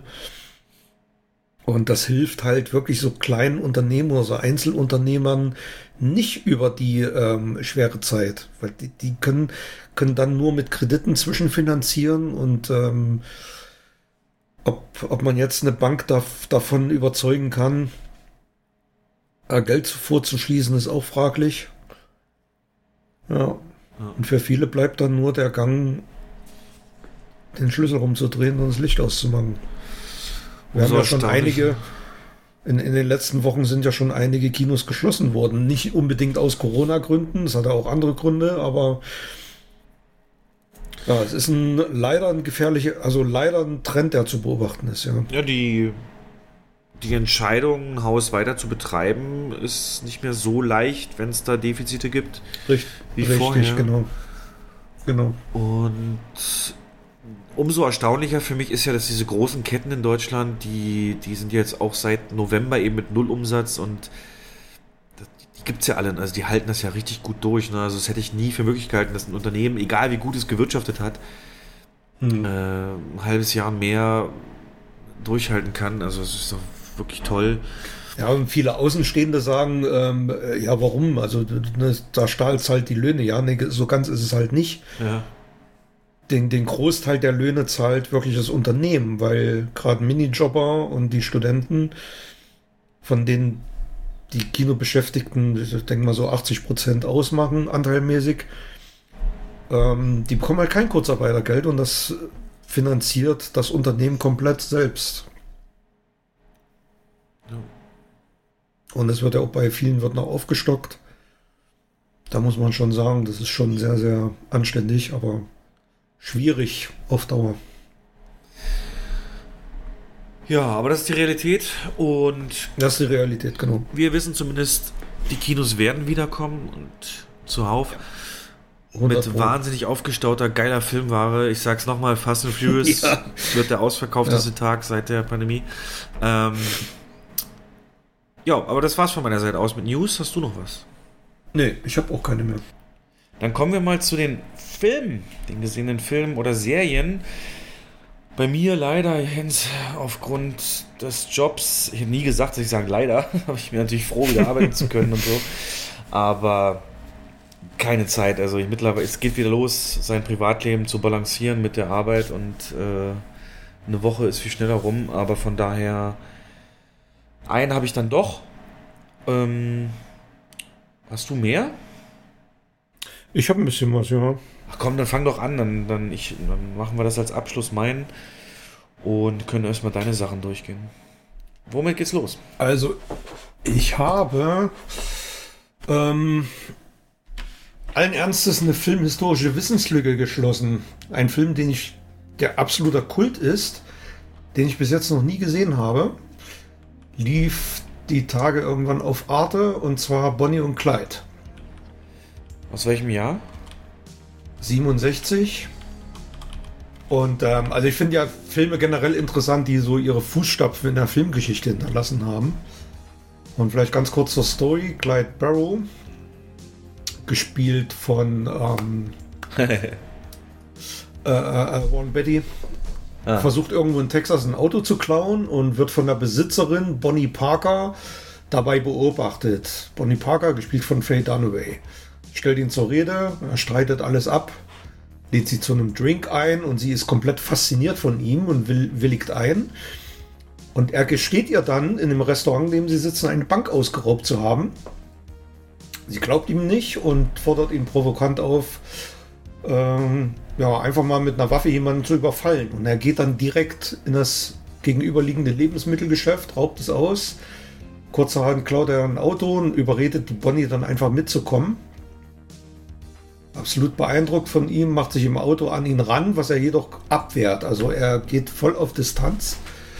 Und ähm, auf ihrer Flucht lernen sie dann so einen jungen Tank Tankwart kennen, CW, der sich ihnen anschließt.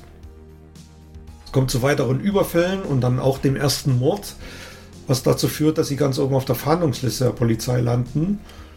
Dann schlüpfen sie beim Bruder von Clyde unter, gespielt von Gene Hackman in einer seiner ersten Rollen, und seiner Frau und werden aber direkt von der Polizei entdeckt, was dazu führt, dass die beiden dann ebenfalls als gesuchte Verbrecher gelten. Gewaltspirale dreht sich immer und immer weiter. Dann fangen sie den Texas Ranger und demütigen ihn. Ähm, also sie stellen ihn gefesselt zur Schau, fotografieren ihn. Diese Fotos landen dann in der Presse. Und ähm, ja, dann fährt, also kommt dann, wird dann komplette Bande draus und auf den, nach dem Flehen von Bonnie fahren sie zu ihrer Mutter und äh, treffen sich mit deren Familie an einem geheimen Ort. Und dort off offenbart sich auch hier ein zerrüttetes Verhältnis. Also die Mutter hat die Tochter bereits komplett aufgegeben.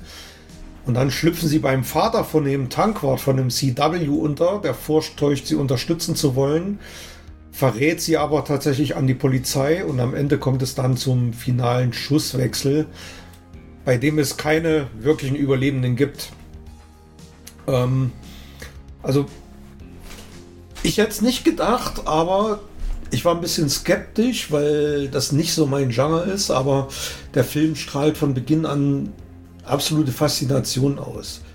Und ähm, vor allem auch deswegen, weil es eine wahre Geschichte ist. Also die gab es ja wirklich in den 30er Jahren, dieses Gangsterpärchen, die da mordend äh, durchs Land gezogen sind.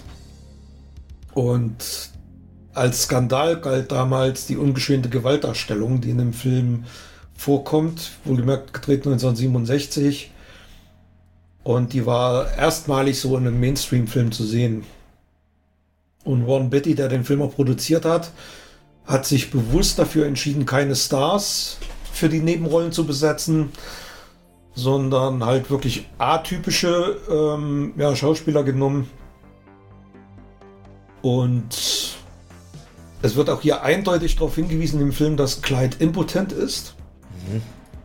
Also er ne, jeden Annäherungsversuch von, von der Bonnie, die total verliebt in ihn ist, äh, wehrt er ab. Und interessant im Originalskript und auch in Wirklichkeit war der Clyde bisexuell. Und Beatty entschied sich jedoch für die wirkungsvollere Impotenz-Story. Ähm, ja.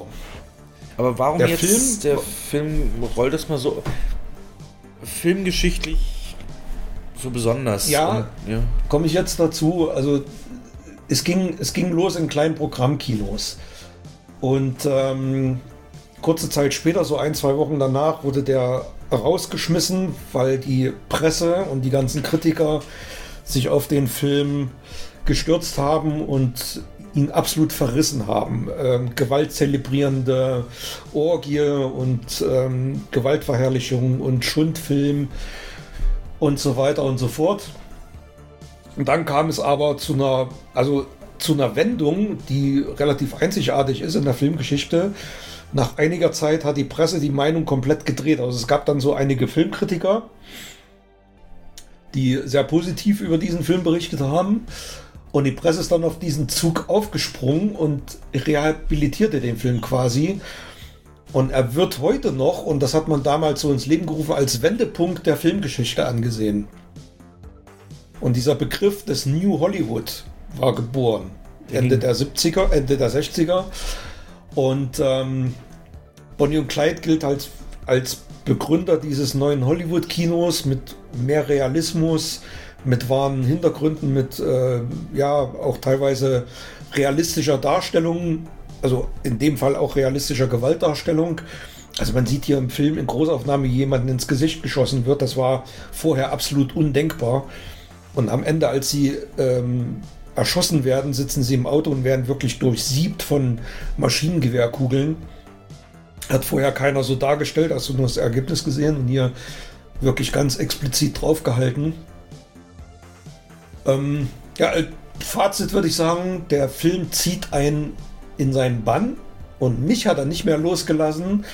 Ist eine absolute Achterbahnfahrt, bei der, ja, wie soll man sagen, bei, bei der geht es nicht bergauf, bei der geht es wirklich nur bergab. Also es geht wirklich im Schnelltempo in die Hölle. Technisch gesehen, Regie, Kamera und so weiter, kein Meisterwerk, aber als Gesamtkonstrukt ähm, absolut sehenswerter Film und ich habe mich gewundert, warum ich nie vorher diesen, diesen Streifen gesehen habe. Er hat mich einfach nicht interessiert, aber irgendwie hatte ich mal Bock drauf. Habe mir den aufgenommen und habe es nicht bereut. Also kann ich nur empfehlen. Ähm, ja. Aber die Story von Bonnie und Clyde war dir schon vorher bekannt. Die war mir vorher bekannt. Also ich wusste natürlich auch, worum es in dem Film geht. Ich wusste auch, dass es ein Kultfilm ist, dass Warren Beatty damit seine ähm, ja, damit zum Star aufgestiegen ist und Faye Dunaway ja sowieso, dass die eigentlich, das ist wie so ein, dieses Image hat die ja auch nie losbekommen ne, von diesem Film. Sie ist halt immer Bonnie gewesen aus Bonnie und Clyde. Ja. Ja. Und also ist ja wirklich, wusste ich auch nicht, dieses New Hollywood, was dann ja dann in den kommenden ja. Jahren Fahrt aufgenommen hat. Also was für Elemente sind das jetzt genau, die das so abgrenzen von dem alten in dem Film? Du hast erstmal hast du die Rollen atypisch besetzt. Das heißt, du hast keine kein äh, Cary Grant oder, oder Rock Hudson als Hauptdarsteller, sondern No-Names oder auch als Nebendarsteller. Gene Hackman, der schon eine Halbklatze hatte und äh, auch kein Adonis war, dann dieser CW, der Darsteller, auch ein ganz bekannter Nebendarsteller, so ein ganz kleiner, schmächtiger Typ. Und ähm, hätte man vorher nie für solche Rollen besetzt. Auch die Frau von Gene, die, die Frau von Gene Hackman spielt so, so ein Mauerblümchen. Das war das erste. Also man hat wirklich auf Realismus gesetzt. Dann er wurde an Originalschauplätzen gedreht. Das war auch super selten der Fall. Also der Zuschauer hat halt wirklich den, das Gefühl, er ist mit auf dem Roadtrip dabei durch Texas auf diesem, auf diesem ja, Gewalt, ähm, auf diesem Streifzug begleitet von, von Gewalt und Überfällen und Mord. Und dann in allererster Linie die Gewaltdarstellung, die, die es vorher nie so gab, ja. Also wirklich nicht im Mainstream-Kino zumindest. Aber auch, du hast auch irgendwas erwähnt von Schnitt und Pacing und das war auch so ein bisschen moderner schon, ja? War schon moderner, also du hast, der Film kommt natürlich ohne ohne optische Effekte raus, aus, mal abgesehen von den Schusswechseln, klar. Aber es gibt keine Matte Paintings, es gibt keine Studioaufnahmen, es ist wirklich alles, ja, es ist, wirkt fast wie eine Dokumentation. Und das ist, ähm, das ist ja auch das, was dieses New Hollywood dann ausgemacht hat, dieser Realismus, dann auch diese, diese ganzen Kopfschüler, die dann kamen, Ende der 60er, Anfang der 70er. Ja. Ja. Ähm, ich, ich weiß nicht warum, aber ich muss die ganze Zeit an die Unbestechlichen denken, ne?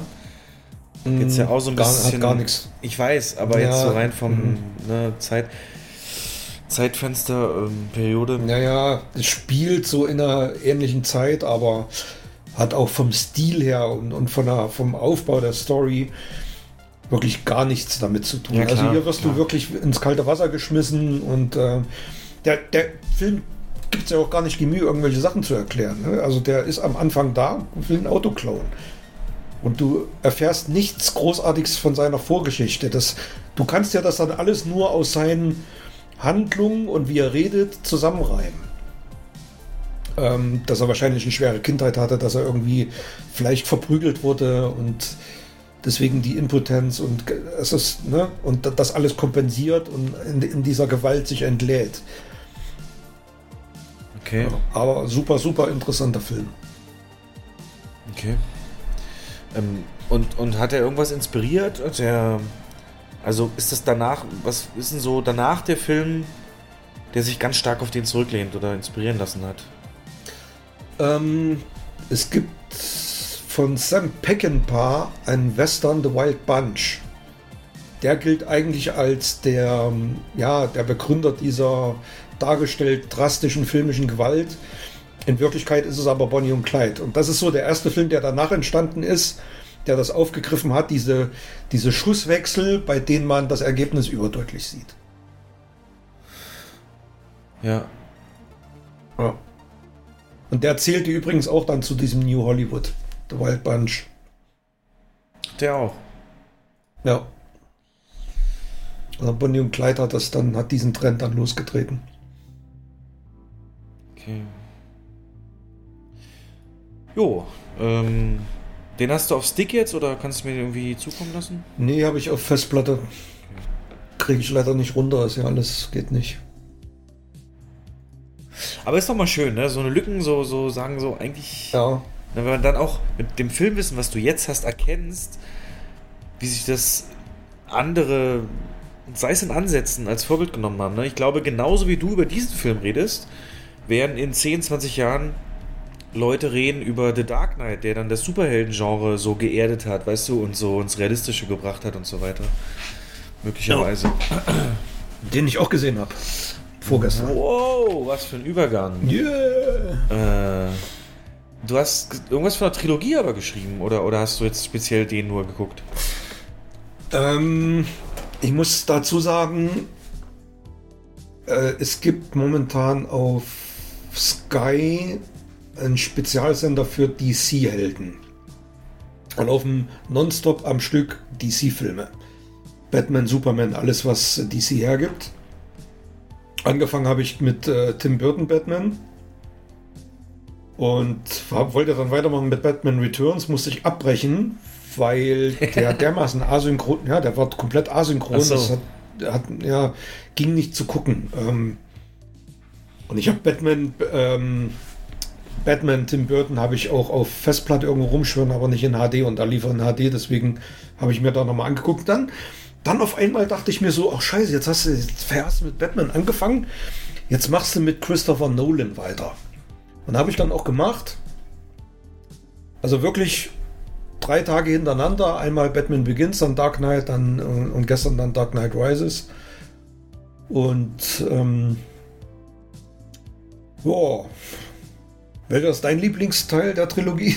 Ja. Eigentlich überflüssige Frage, ne? Ja, ja, ja. Wir haben auch schon oft drüber geredet, deswegen müssen nicht nochmal alles. schon, ich habe es auch, ich auch nicht so großartig ausgewalzt. Ich habe nur mir ein paar Notizen habe ich mir gemacht und ähm, zu Ja, Beginn, ja- da ist, ja, mir ist also bei, bei Batman Begins ist mir extrem, also alle wirklich das allererste Mal aufgefallen, wie stark mich diese Story an Star Wars erinnert. Bitte? Ja, an Luke Skywalker. Waisenkind, ähm, irgendwo hin verstoßen, hat einen Lehrmeister, hat, macht, kriegt eine Ausbildung, ähm, wird im Prinzip, ja, ich will jetzt nicht sagen übermächtig, aber wird halt, kriegt Fähigkeiten beigebracht. Das ist der erste Teil von Batman Begins, ist für mich absolut eins zu eins wie A New Hope. Ja, Und, bis auf, dass ähm, er nicht aus so Verhältnissen kommt und gar keine ja, genau, Ahnung aber, hat. so, aber, Ja. aber die Parallelen sind mir da wirklich. Ähm, also technisch ist der Film ja brillant, aber das Drehbuch hat schon Schwächen. Also äh, für mich ist immer noch die- dieses Motiv von Ras Al Ghul absolut an den Haaren herbeigezogen. Warum hat er es auf Gotham abgesehen? Tausende Kilometer entfernt, verstehe ich nicht. Es gibt doch noch zigtausend andere Städte in der Welt. Warum unbedingt Gotham? Und ähm, dann die Hans Zimmer Musik, die ist mir zu eintönig. Ich mag den ja eh nicht so. Dann, und da ist es, das ist mir extrem aufgefallen, dieser, dieser Effekt, dass irgendjemand mit Batman spricht, kurz wegguckt, dann wieder hingucken, Batman ist weg. Ja. Und das wurde mir zu oft eingesetzt. Ja, da Und gehen im sie Kino ja war das damals- auch selbstironisch drauf Ja, ein. äh, richtig. Wollte ich gerade noch mal sagen. Ähm, aber war das der Plan, da dann im dritten selbstironisch drauf einzugehen? Das weiß ich nicht. Ich glaube, das war ganz schön over the top.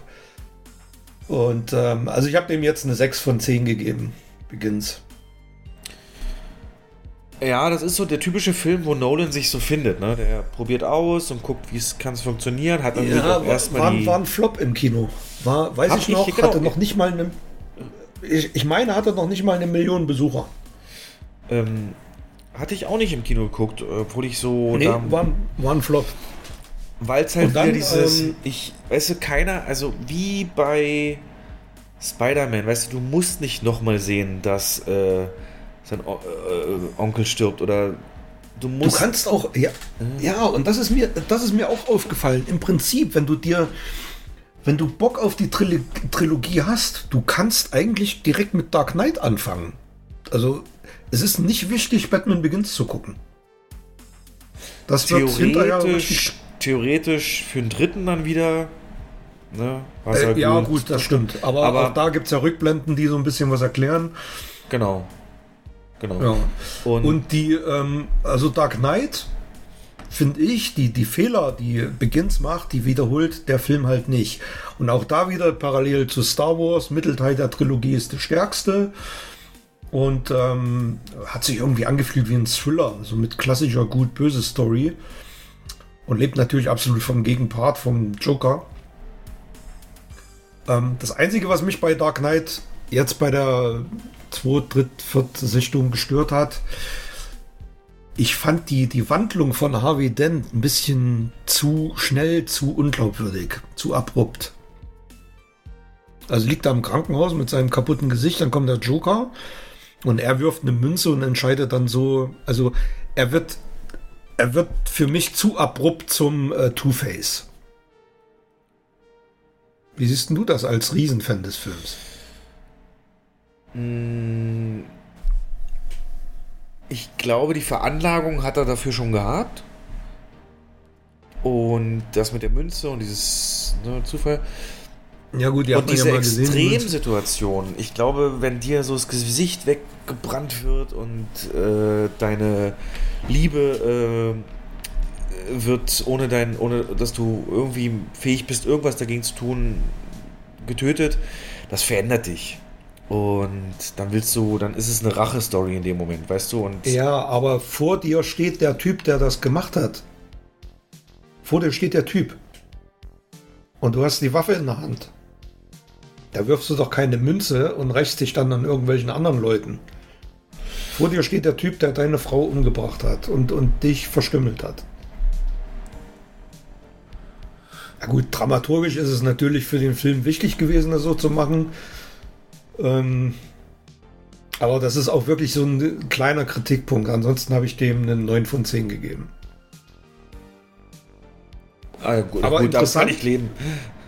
Ja, interessant dabei noch, ähm, ich weiß noch, als er im Kino lief, da hatte ich in der Zentrale angefragt nach einem Double. Batman Begins und Dark Knight und es wurde abgelehnt. Auch von Warner abgelehnt. Mit Begründung im O-Ton von Warner, sie möchten endlich mal Erfolg mit Batman haben. Also die haben ganz bewusst, ja, die haben ganz bewusst Batman Begins außen vor gelassen ähm, und hatten sich wirklich nur auf Dark Knight, auf diesen, auf diesen Film konzentriert. Als ob den ersten, als ob der erste gar nicht existent gewesen wäre. Und dann wurde es einer der ersten Milliardenfilme. Ja. Ähm, ja. Hat natürlich extrem, so makaber wie es klingt, profitiert von dem Tod von Heath Ledger kurz vorher. Die Aufmerksamkeit. Ja, das Dann stimmt. so ja. eine ikonische Figur, der aber auch gerecht wird, genau. Und ähnlich, ja, wie Thanos. Also nicht- dass die Motive nachvollziehbar sind, aber er will der Welt einfach zeigen, wie chaotisch sie ist und ähm, das System, wenn das eben zusammenbricht, das will er ausnutzen. Dieser Satz hier, ne? Ich bin wie ein Hund. Ich, ich äh, wüsste gar nicht, was, was ich mache, wenn ich das Auto fange so oder das Auto einhole, was Mhm. ich verfolge. Der ist, der ist mir immer hängen geblieben so und das ist. Äh, Stimmt, also er hat keine, er hat keine Ziele in dem Sinne. Sein Ziel ist das Chaos. Ja. Aber jetzt weiß ich, wo du deine Lache her hast, ne? Das ist doch die Joker-Lache, oder? ja, wenn er bei den Mafia-Gangstern reinkommt. Ah, ah, ah, ah, Ja, genau. ah, Ich habe einen Zaubertrick. Ja, episch. Ja. Ja. Ansonsten jetzt so ein bisschen retro, also je mehr man natürlich drüber liest, also ich finde den auch klasse, 9 von 10, 10 von 10, whatever. Kann man wieder reingucken, optisch absolut befriedigend. Ähm, die IMAX-Sequenzen deutlich erkennbar auch auf normalem TV. Äh, ist halt die Nolan-Schwäche damals mit dem Nahkampf. Also Nahkampf funktioniert nicht immer bei Nolan, sieht man dann speziell bei Rises sehr oft, wo es dann Bösewichter gibt, speziell bei diesem Containerkampf. Oder ich weiß gar nicht wo genau, aber wo man halt sieht, wenn man sich das langsamer anguckt, ähm, dass der wirklich wartet, bis Batman sich umdreht und ihn dann schlagen kann, so weil es irgendwie nicht choreografiert werden konnte, dass da alle gleichzeitig in Aktion sind. Ähm, dann natürlich das Wissen, das Trivia, dass der dritte Teil eigentlich auch den Joker haben sollte als Bösewicht. Durch den Tod dann halt umgeschrieben werden musste und deswegen so anders auch wirkt. Und ich mich auch nie wirklich mit dem anfreunden konnte. Trailer und so, alles geil. Aber ja, es dauert ewig, bis Batman auftritt. Aber, ja, aber die, äh, also was mich am dritten, eigentlich hat er absolutes Potenzial gehabt, ne, zu einem, zu einem guten Abschluss. Und ähm, ich finde auch die Bedrohung im dritten ist deutlich größer als im zweiten. Also der Film hat, wie ich finde, zu wenig Humor. Ich denke da an die Szene mit dem, mit dem weinenden Alfred zum Beispiel. Mhm. Und äh, ich finde einen Ticken zu düster. Also wenn wir wieder auf Star Wars zurückkommen, Teil 3 einer Trilogie muss immer oder muss immer so einen optimistischen Unterton haben. Und das hat er halt überhaupt nicht. Komplett depressive Grundstimmung. Und der Bösewicht-Twist am Ende, den fand ich schon arg konstruiert. Also die ganze Zeit ist halt Bane dieses übermächtige, äh, ja, fast schon ja, mit, mit absoluten Superkräften ausgestattete Obermonster. Und dann steht er da wie so ein Schoßhündchen, als sie sich als Ras Al Ghuls Tochter zu erkennen gibt. Und was mich wirklich auch gestört hat, warum führt man in dem Film einen Robin ein, wenn man keine Absicht hat, den Charakter ähm, in nachfolgenden Filmen auszubauen. Das habe das hab ich nicht verstanden. Oder hast du da irgendwie andere Infos? Hat man da irgendwie mit Joseph Gordon-Levitt andere Pläne gehabt? Sollte es dann Robin-Filme geben oder sollte er dann das Batman-Cape um, äh, anziehen? Also das fand ich total verheizt und verschenkt dann auch am Ende. Ich kann mir nur vorstellen, dass ähm, der Erfolg dir schon auf die Fährte gebracht hat, das so zu etablieren und, und, und vorzubereiten. Ja. Aber wir befinden uns ja zeitlich jetzt in dem äh, Bereich, in dem Marvel so richtig abgehoben ist. Wo Warner Brother also gesehen hat, also ich glaube... Hm. Äh, Denkst du, nee, wann war denn das? 2012 war Rises? Rises, genau. War das dann schon? Ach doch, doch. Das Zwei, war das Jahr, als Avengers rauskam. Genau. Und 2007, glaube ich, waren Dark Knight und 2009 oder 2008 war Iron Man. Also auf jeden Fall hat sich das so ein bisschen diesen Trendwechsel so, dieses Helden äh, Shared Universe und dann ist ja Warner mhm. anscheinend auf die Idee gekommen, fuck Marvel macht da so viel Geld mit ja, ja, dann haben sie das anders ausgerichtet. Genau, und dann haben sie gesagt, so alles. Also ich könnte mir schon vorstellen, dass man, äh, dass man da Pläne hatte mit Robin. Also das, ansonsten hätte man ihn am Ende nicht in die Betthöhle gehen lassen und äh, alles entdeckt und das hätte, macht sonst keinen Sinn. Und, aber ich muss sagen, ich bin kein Hans Zimmer-Fan. Ne? Aber der Score zu Dark Knight Rises ist der absolute Oberhammer. Ja. Da hat man noch, hat, also das ist wirklich diese Anfangsszene mit dem Flugzeug. Bum, bum, bum, bum. Und ähm, ein großes Pro in dem Film noch The Bat. Dieses Flugmobil. Aha. Das reißt es auch in einigen Szenen raus. Insgesamt natürlich nicht so stark wie Dark Knight, aber so eine 6 bis 7 von 10, dazu reicht es trotzdem noch. Ja.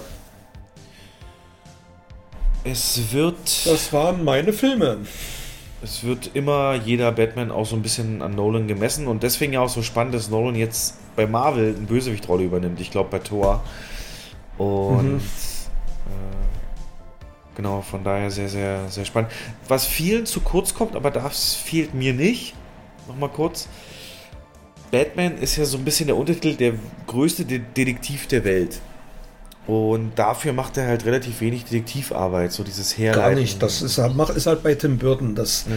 du, bei Tim Burton siehst du halt, weil den habe ich auch gesehen, zwei Tage vorher, Dann sitzt er halt wirklich in seiner Betthöhle, in, in seinem Sessel und recherchiert da äh, alte Zeitungsausschnitte und ne, recherchiert, wo der Joker herkommt. Und das hast du hier halt gar nicht. Das stimmt. Ja. Ja. Aber und Christopher. Nolan sp- spielt also wirklich extrem mit der Erwartungshaltung des Zuschauers. In allen seinen Filmen und bei Dark Knight Rises ganz besonders am Ende. Es ist äh, also dieser ganze depressive Grundton wird am Ende ähm, auch noch mal, ich sag mal, untermauert. Es gibt halt wirklich keine klare, keine klare, ja, wie soll ich sagen, kein klares Ja, Batman hat überlebt oder ja, das ist jetzt kein Traum, das ist wirklich so, dass Alfred da sitzt und ihn sieht. Ne? Das ist wie der Kreisel bei Inception, so dass er überlässt halt am Ende viel den Zuschauern. Ja, aus der Szene holt mich immer raus, dass er einen Fernet Branca trinkt. so, ein, so, ein, so ein komplett reelles Produkt. So. Ja. Äh, naja. Naja. Na gut. Genau, und dann auch bei mir auch ein Klassiker. Das sind ja auch wirklich immer die Filme, auf die man sich so ein bisschen zurückfällt und zurückruft, äh, wenn man sicher gute Unterhaltung haben will. Und das ist dann bei mir Jurassic Park geworden. Und zwar nicht ganz gewöhnlicher Umstand. Und zwar, ich habe da erzählt, ich habe da meinen Geburtstag am 1. Mai war das. Äh, am Samstag habe ich den, wie gesagt, gefeiert. War ein paar Tage eher, war ja der Geburtstag. Und dann wurde es halt irgendwann spät und Ausgangssperre und alle waren weg. Dann habe ich noch mit meiner, war natürlich schon bisschen angetrunken und ja, ist ganz lustig, schöne Stimmung. Und dann haben wir noch mit meiner Freundin zunächst ähm, auf YouTube Aushalten, nicht lachen geguckt von Joko und Klaas, als wir noch so eine kleinere Sendung hatten und haben halt Trinkspiel Ja, draus gemacht. Ne? Wenn wir lachen müssen, müssen wir auch trinken. Das ging dann so bis um eins und sie war dann müde und durch und so und ab ins Bett. Und ich habe gesagt, scheiß drauf, nee, ich bin ja nicht alt geworden, beziehungsweise ich will in meine Kindheit mich zurückerinnern. Und Netflix hat gerade Jurassic Park und ne, den prägenden Nachts Film. um eins, du bist doch verrückt. Dann habe ich nachts um eins halb oder doch schon gut angetrunken mir Jurassic Park angemacht, äh, der dann bis um drei, kurz nach drei auch ging. Aber es war ein ganz tolles Erlebnis. So richtig so wattebauschig, weich, in diesem Feeling das geguckt und sagt, ach, ist das schön und ach, ja und ach, Ja. jetzt und ah, das ist so toll. Ich will gar nicht viel auf den Film eingehen, haben wir auch schon in so einer 90er-Folge geredet und vielen anderen. Mhm, genau. Deswegen vielleicht nur, weil auch wieder zufällig ein anderer Podcast drüber geredet hat. Äh, lustigerweise der Podcast hier, wir quatschen über Filme, die bei uns zu Gast waren. Die haben jetzt in ihrer Mhm. letzten Folge auch über Jurassic Park geredet. Und da sind mir auch so ein paar Sachen, äh, also durch die bewusst geworden, aber andere auch wieder, weil ich ähm, viel drüber gelesen hatte. Also wir müssen nichts über diesen Kultstatus so verlieren und so weiter, aber ähm, man sagt doch immer wahnsinnig gut gealtete Effekte ne? und wahnsinnig und CGI und das war das Beste und dann wurde es völlig übertrieben und so weiter. Ich glaube nach wie vor, das sage ich auch jedes Mal, wenn es um den Film geht, dass viele Leute verwechseln oder gar nicht wissen, dass dort verdammt viel äh, Puppen und Animatronics und, und praktische Effekte eingesetzt wurden. Die Großaufnahmen alle. Ja.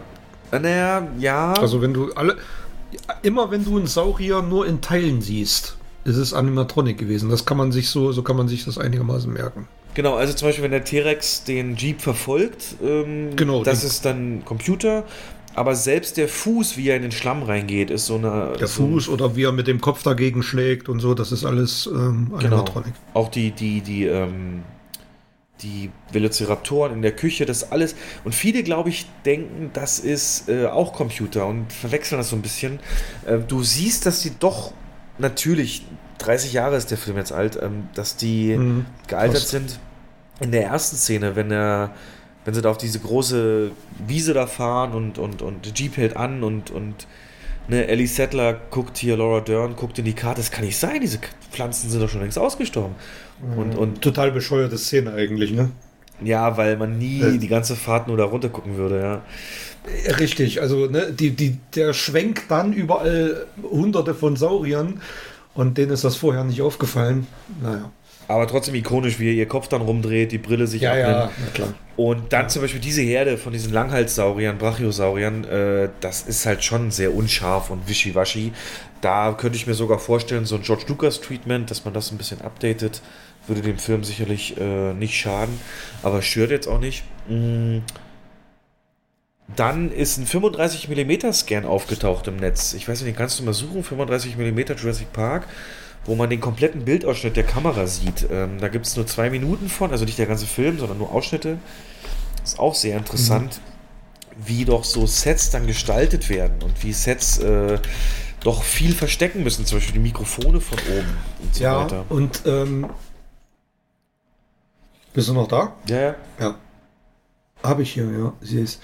Und Jurassic Park ist ja einer der, einer der Filme, bei dem Spielberg sich mit Absicht gegen CinemaScope entschieden hat. Ne? Weil er in der Höhe mehr darstellen wollte als in der Breite, weil, er, weil die Saurier halt, halt groß und hoch sind. Ja. Und dieses Bildformat, also wenn der CinemaScope genommen hätte, hätte es halt episch, wäre es epischer geworden, aber nicht so bedrohlich. Ne? Wenn, wenn die, ähm, gerade als sie den Brontosaurus, als sie da unten stehen am Auto und da in die Höhe gucken, das hätte man mit CinemaScope so nicht darstellen können. Ja, so fokussiert zumindest ja, auf das genau. Geschehen, ja. ja. Ähm, dann ist mir eben durch die ganzen Trivias und so, die ich mir durchgelesen habe, ist mir dann auch wieder viel mehr aufgefallen, was der Film ja schon etabliert, bevor es eigentlich zum Gegenstand wird. Also diese Fähigkeit, etwas äh, dem Zuschauer hinzuwerfen, was später nochmal aufgegriffen wird. Und beispielsweise hält doch Alan Grant am Anfang diese Rede bei diesem Jungen in der Wüste, ne? Der sagt, es ist doch ein großes mhm. Huhn. Ja, aber das große Huhn jagt dich und dann kommt die Tatze und so. Und da zum Beispiel sagt er schon, und im Gegensatz zum Tyrannosaurus, der dich nur sehen kann, wenn du dich bewegst, sieht der Velociraptor dich immer. Und dann jagt er dich. Und später kommt dann die Szene, ne, stehen bleiben, stehen bleiben. Er kann dich nur sehen, wenn du stillstehst äh, oder wenn wir uns mhm. bewegen. Da im Auto mhm. mit, mit, mit, mit Kind zusammen. Oder zum Beispiel, wenn er ja, oder als er sagt, die Welle zu, als er seine Finger nimmt, rechts und links und dann so nach innen geht. Die Velociraptoren jagen von rechts und links. Und dann kommt diese Szene ja genau, als dieser Großwildjäger in den, ja. in den Dschungel reingeht. Genau. Oder auch als sie mit dem Hubschrauber anfliegen auf die Insel und in den letzten äh, Metern wird es ja so holprig und windig und so. Und dann sagt ähm, Hammond hier, schnell, mal bitte anschnallen. Und dann hat doch Grant so ein Problem, weil er das Gegenstück zum, zum, zum Gurt nicht findet. Das heißt, ja. er hat nur zwei Gurt-Eingänge und kein Gurt-Gegenstück sozusagen und macht sich dann. Was halt auch Bullshit ist, aber ja. Ja, natürlich, aber macht sich dann Knoten. Wenn die anderen draus. alle angeschnallt sind, muss, muss er auch ein Gegenstück haben, aber egal. Ja. Der, das Foreshadowing hier ist aber, dass er praktisch, wenn du dir mal so einen Gurt vorstellst, zwei weibliche Scheiden hat sozusagen und ne, kein Penis nach dem Motto. Und am Ende. Ja, nee, am Ende wird doch aufgeklärt, dass die sich fortpflanzen konnten, obwohl sie alle Weibchen sind. Ja. Weil sie dieses sich umwandeln, äh, das Geschlecht. Und ähm, dass man eben dieses Leben findet einen Weg, ne? Das, das wird damit nochmal so ein bisschen angeteasert. Ist weit hergeholt, aber ich fand das. Ähm, ja, das ist ganz schön, ja, ja, okay. Genau. Was ich jetzt aber eigentlich jetzt relativ, glaube ich, auch für dich neue News ähm, sagen will, ist, dass es eine Prequel-Planung gibt. Eine Prequel-Planung mit dem Arbeitstitel Hammond. Und das soll den jungen, äh, das heißt jungen oder den, den jüngeren John Hammond halt zeigen und seine Geschichte, wie er die Finanzierung, die Idee für den Park, die Finanzierung für den Park und so weiter sicherstellt und möglicherweise dann auch reinleitet in so, wie der gebaut wird und dass man diesen Zaun vom mhm. T-Rex vielleicht im Aufbau sieht oder so, weißt du, vielleicht das. Denn im Buch äh, von Michael Crichton wird dem tatsächlich ein ganz, äh, ganze äh, Abschnitt gewidmet, wie er zum Beispiel, um die Geldgeber zu überzeugen von dem Projekt, eine Tour macht zu denen hin und einen, einen Elefant dabei hat, der eine Größe von einem Hund hat.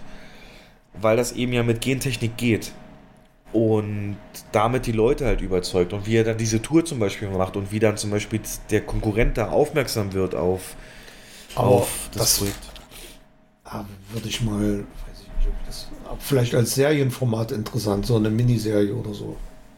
Ja, es wird auf jeden ja. Fall im Sommer ein neues Buch erscheinen mit, äh, das im Jahr 84 angesiedelt, also zehn Jahre bevor der Park dann praktisch eröffnet. Mhm.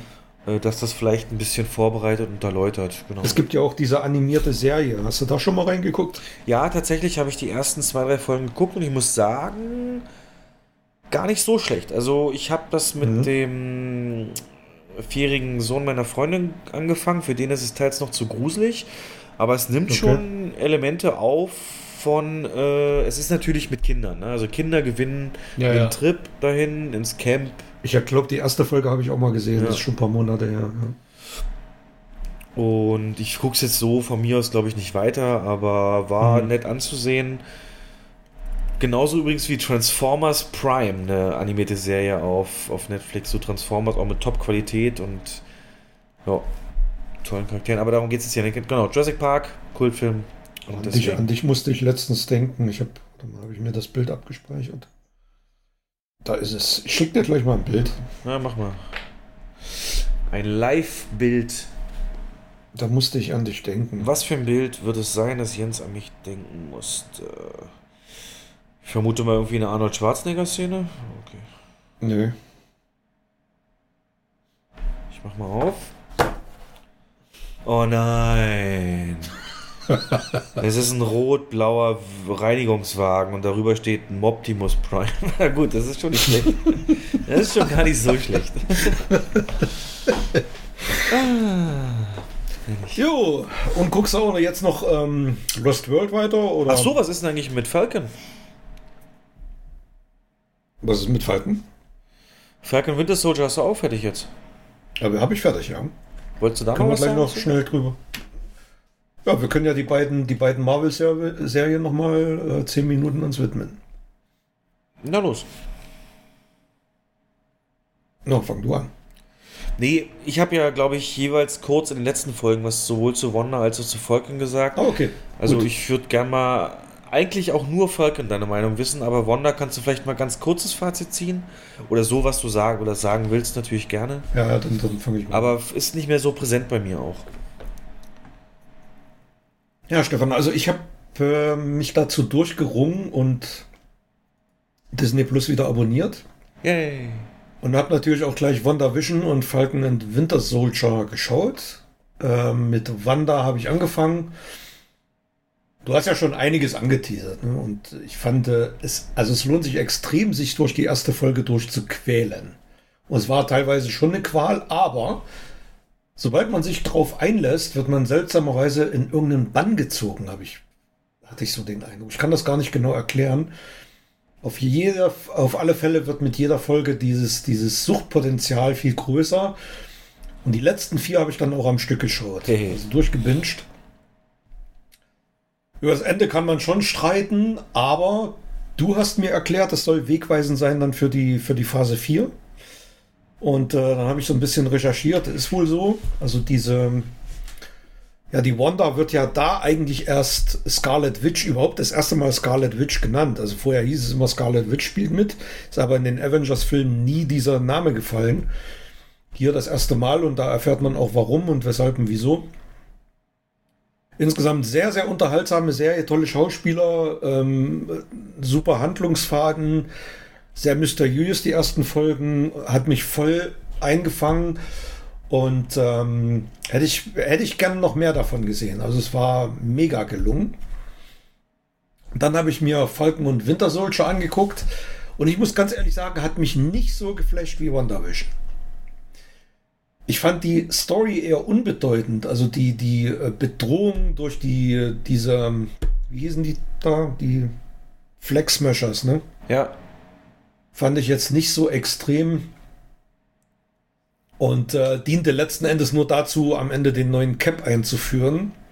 Ja. Die Serie beginnt sehr stark. Warte mal, lass mal, lass mal Wanda, Wanda äh, können wir, müssen wir nicht so schnell machen, aber. Ähm, Ach so, ich dachte, ja, okay. Äh, nee, aber. Wir haben nur vorgeguckt. Ich denke mal, die Hörer interessiert ja bestimmt, dass. Äh, was genau dich da jetzt in den Bann gezogen hat. Also, man würde jetzt ganz allgemein sagen, Falcon ist halt so dieses klassische Marvel, ne? Action und Aufträge und Kämpfe.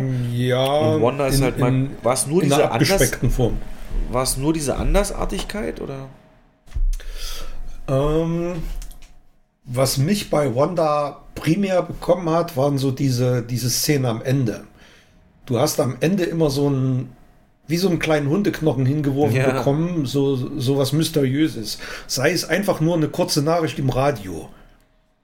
Wo du dann, hä, was ist denn das jetzt? Und äh, wo kommt das jetzt her? Und das war in jeder Folge so, also zumindest in den ersten drei, vier Folgen. Und das hat mich schon fasziniert, weil ich immer wissen wollte, wo ist da jetzt der Zusammenhang? Ist das jetzt so eine Truman-Show-Story oder träumt die das alles? Oder ist, ist sie irgendwo gefangen und wird gezwungen, wird äh, das, das zu träumen oder baut sie sich ein Konstrukt auf? Das war ja zu dem Zeitpunkt noch nicht klar und wird dann erst ab, glaube ich, der vierten oder fünften Folge deutlich. Und ähm, was mich da absolut abgeholt hat, ist, dass Wanda für mich eine absolut me- mega tragische Figur ist. Also sie hat ja alles verloren. Hat ihre Eltern verloren, ihren Bruder verloren. Letzten Endes hat sie ihre kompletten Freunde verloren. Also sie, steht, sie ist ja allein. Und das ist der Grund, warum sie sich so diese Traumwelt aufbaut, um diesen extremen Schmerz und den Verlust äh, zu kompensieren und flüchtet sich in so ein, so ein Paralleluniversum, was sie sich selber geschaffen hat. Weiß im Inneren natürlich, dass das alles nicht echt ist, ähm, aber träumt ihr Leben halt. Und für, sich, für sie fühlt sich's real an und sie ähm, ja, zaubert sich den Vision wieder herbei, lebt mit ihm halt so eine, so eine ähm, ja, ganz normale, stinknormale Ehe, kann man sagen. Über dieses Sitcom-Stories in verschiedene Jahrzehnte gegliedert. Das hat mich absolut, absolut geflasht. Und am Ende, also man fühlt richtig mit ihr mit, was sie eigentlich für ein, wie gebrochen die inner, innerlich ist. Und ähm, man muss sich mal in die Lage versetzen, man hat wirklich jeden Menschen, den man jemals geliebt hat, verloren. Jeden. Ja. Und dass das nicht irgendwie an einen vorübergeht, ist schon irgendwo klar. Und sie hat das Ganze so verarbeitet, indem sie ihre Kräfte nutzt, um, um sein, ihre am meisten geliebten Menschen oder den am meisten geliebten Menschen ja, wieder herbeizuholen. Ja, die hat sich ihre eigene Matrix gebaut, ne? Und Ihre eigene Matrix gebaut, ja. Und. Und dass man, und, und eigentlich schon, dass, dass dieser herbei, ich sag mal jetzt herbeigezauberte Vision, dann, äh, jetzt kommen wir zu einem Spoiler, aber viele werden die Serie eh schon gesehen haben, Ja. Dann dazu führt, also dass so, ein- so ein Gedankenkonstrukt, was eigentlich gar nicht materiell ist, dazu führt, dass es in der Außenwelt ähm, zu einer, ja, zu einer Gedächtnis- und Gedankenübertragung kommt und dann der eigentlich tote Vision wiederbelebt wird, das fand ich absolut sensationelle, ähm, sensationellen Handlungsstrang. Also das war einfach nur top. Wie fandst du das Ganze? Ähm, Das hat, das hat mich so erinnert an Star Trek 3, als Spock seine Gedanken in, in Dr. McCoy, bevor er stirbt, über, ne, überträgt und in den, ähm, ja, durch die, durch den Genesis-Planeten der Körper von Spock, der komplett leer ist, wieder mit diesen Dank Gedanken gefüllt wird. Und genauso war es hier mit Vision. Das ist exakt genau das Gleiche. Also wir werden Vision wiedersehen, ne? Ja, definitiv. ähm, eine gute Möglichkeit dafür gefunden. Ja, ich fand es auch, dieses Spekulieren, dieses, was war das jetzt und diese kleinen, auch in der Serie, ne, dieser, dieser Bienenmann und so weiter, äh, wie sich das alles herleitet und wie sie es dann ab Folge 4 von hinten aufrollen. Äh, hochinteressant. Ja. Und die haben wohl auch mit dem Cast teilweise die Leute, die Fans in die Irre geführt, habe ich gelesen. Diese, die Blonde, die diese Feier dann organisiert, ist wohl eine Hauptdarstellerin aus einer anderen Serie, die atypisch besetzt wurde, um Erwartungs, ich kenne die nicht, um die Erwartungshaltung des, ähm, also der Zuschauer in die Irre zu führen. Ja. Ich fand die letzten beiden Folgen fand ich ein bisschen, na, habe ich mir zuerst gedacht, ah, muss das jetzt sein? Das ging mir dann zu sehr ins Hänsel und Gretelhafte. Ähm, diese Hexe da, die aus dem 16. Jahrhundert stammt und das war mir dann zu sehr märchenhaft. Ja. aber so im Gesamten hat es mir die Serie nicht kaputt gemacht. Also es war schon, dadurch entsteht ja Scarlet Witch und Witch ist ja nun mal eine Hexe. Also äh, genau. Deswegen ja eben auch so interessant dann nächsten Doctor genau. Strange. Den hätte ich tatsächlich erwartet, ne, dass der auftritt. Sollte. Der sollte da auftreten. Ähm, warum das ist, irgendwie weiß ich nicht, warum es nicht dazu gekommen ist. Aber es war wohl beabsichtigt, dass er da mit auftritt. Ähm, ja. Und dann ging es ja weiter mit Falcon. Ne, da kam Making Off, genau. dann kam Falcon und Winter Soldier. Jo, und da sagst du, es hatte ich jetzt nicht ganz so. Er hat mich nicht ganz so geflasht. Also das hat für mich nichts Neues geboten. Es war halt wie so eine, wie so eine abgespeckte Captain America, ähm, wie ein abgespeckter Captain America Kinofilm, der wirklich stark beginnt. Die beide Serien übrigens auf Falcon Winter Soldier im, im CinemaScope-Format im Fernsehen, was ich absolut Bullshit finde, aber damit will man die Nähe zum Kino, also will man eigentlich die qualitative Hochwertigkeit herausstellen. Und ähm, ich finde diese, die Serie beginnt sehr stark, aber verliert sich dann irgendwie in diverse Nebenstränge und die Handlung wird schleppend vorangetrieben. Fandest du das nicht auch? Ich fand das teilweise zwischendrin ganz schöne Längen.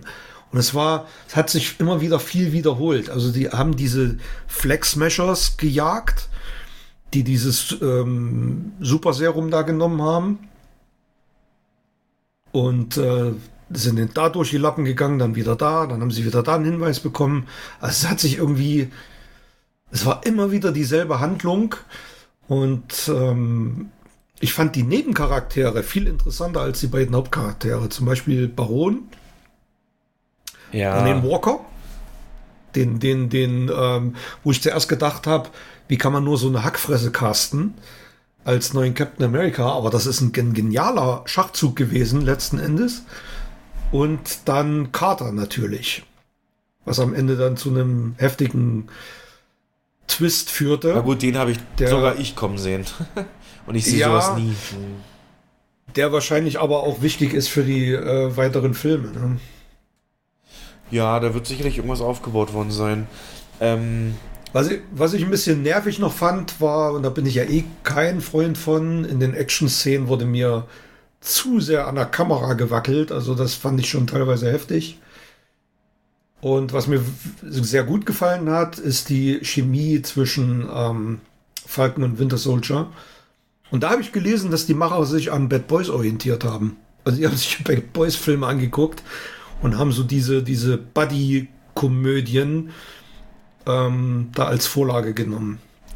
Was auch ganz gut funktioniert hat, finde ich. Hat mit einigen Sprüchen gut funktioniert, aber dafür ja. war insgesamt äh, der Winter Soldier auch zu sehr tragische Figur, ne? Was der dann mitgemacht hat und was er eben verarbeitet, auch über den Lauf der, der Serie. Und ich finde auch sein Schauspiel ja. bildet das sehr gut ab. Deswegen konnte man es, glaube ich, nicht ganz so locker machen. Aber auch das kritisieren viele, dass der Winter Soldier sich im Prinzip gar nicht weiterentwickelt hat in der Serie. Was? Er ist zwar von, ja, er ist zwar von Person zu Person gegangen, hat sich da hat sich entschuldigt, aber viele ähm, kritisieren, dass am Ende dann da steht Captain America and Winter Soldier. Und das wird ja, also es wird ja bedeuten, dass der Winter Soldier immer noch der Winter Soldier ist und das Natürlich. ist ein Böser. Ja, ist er aber ja nicht mehr. Halt sein, also ganz viele Name, Fans kritisieren ja. das, dass am Ende Winter Soldier da steht. Ach so, und nicht, meinst, ähm, Bucky stehen soll. White oder Wolf oder genau, White Wolf, irgendwie ja. sowas, ja. ja. Ja, vielleicht fehlt da noch ein Ende was in der Entwicklung. Ja. Und wie findest du die, also die, das neue Captain America Kostüm finde ich auch gewöhnungsbedürftig. Sieht, sieht irgendwie halbfertig aus. Nein, weißt du, was ich die ganze Zeit denken musste? Und das ist ein Problem, weil ich es nicht aus dem Kopf kriege. Es ist von The Boys A-Train, der so schnell rennen kann. Ja. Das ist für mich. Ey, wie kann man die Maske nur so oben offen lassen? Wie, ja, es ist halt Comic-Vorlage. Ja, aber sieht doch scheiße aus. Vor allem ist es unpraktisch, ne? Du willst ja deinen Kopf in den Kämpfen schützen. Ja, Das macht überhaupt keinen Sinn. Da hätte er sich auch eine Sonnenbrille aufsetzen können. Ja. Ja, bin ich mal gespannt. Der wird nicht den Impact haben wie Steve Rogers. Aber. Also kann man gut gucken, war okay. Hat mich jetzt nicht so abgeholt wie WandaVision. Wie fandst du den Auftritt der Wakanderianer? Also die Kampfszene fand ich Florenz- geil. Ja, wollte ich dir nicht aussagen, ne? Die Ja, ja, ja, alte war bei uns im Kino. Ja, ja, ich habe zuerst überlegt, hä, ist die das? Ja, ja, klar. Also für euch Ja. zur Info, die, die Wakanderianerin mit der Sprechrolle, ich habe jetzt leider ihren Titelnamen. Florenz Kasumba. Genau, die Schauspielerin ist Florence? Kansumba, aber ich weiß nicht, wie sie in der Serie heißt. Eine von der Leibgarde da eben, mit dem der Winter Soldier auch spricht. Die mit der Glatze, das ist Florence Kasumba und die ist in Deutschland auch filmisch tätig, indem sie eine, ein Teil der Hannoveraner Tatortkommissare ist. Göttinger jetzt, Göttinger. Genau, die wurden strafversetzt nach Göttingen. Und als dort die erste Folge ausgestrahlt wurde, äh, hat der NDR dann entsprechend die Premiere für Ehrengäste und so bei uns im Kino abgehalten. Und da war natürlich auch äh, sie da und ihre Partnerin Maria Furtwängler. Stefan, du hast mit einem Marvel-Star gesprochen. Nee, gesprochen habe ich nicht mit ihr. Ich habe sie. Doch, wir haben doch ganz, doch ganz kurz begrüßt und so. Ja. Aber es ist eine ganz nette gewesen, ne? Also die. Also es muss so ein Unterschied sein, locker wenn sie da irgendwie bei so einer Produktion rumhängt und dann, Ja. dann zum Tatort kommt. Und Ja gut, sie wird nicht so bitte- teuer gewesen, weil, Ja. sie wird nicht so teuer gewesen sein wie ein Hauptdarsteller, deswegen. Ja. Genau, aber die hat, ist eine Verbindung von Marvel zu unserem Kino. Genau. Das finde ich jetzt mal nicht schlecht. Genau. Gut, dann bin ich sehr gespannt auf Loki. Das wird, glaube ich, wieder eine verrücktere Serie, da sie auch mit Ja. Zeitsprüngen und so weiter arbeitet, Zeitpolizei. Und das, wie gesagt, am 9. Juni soweit. Vielleicht ist der 9. Juni oder dann der 10. ist ja ein Donnerstag auch das Datum, an dem ihr wieder öffnet, Jens. Ich muss ja leider sagen, ihr.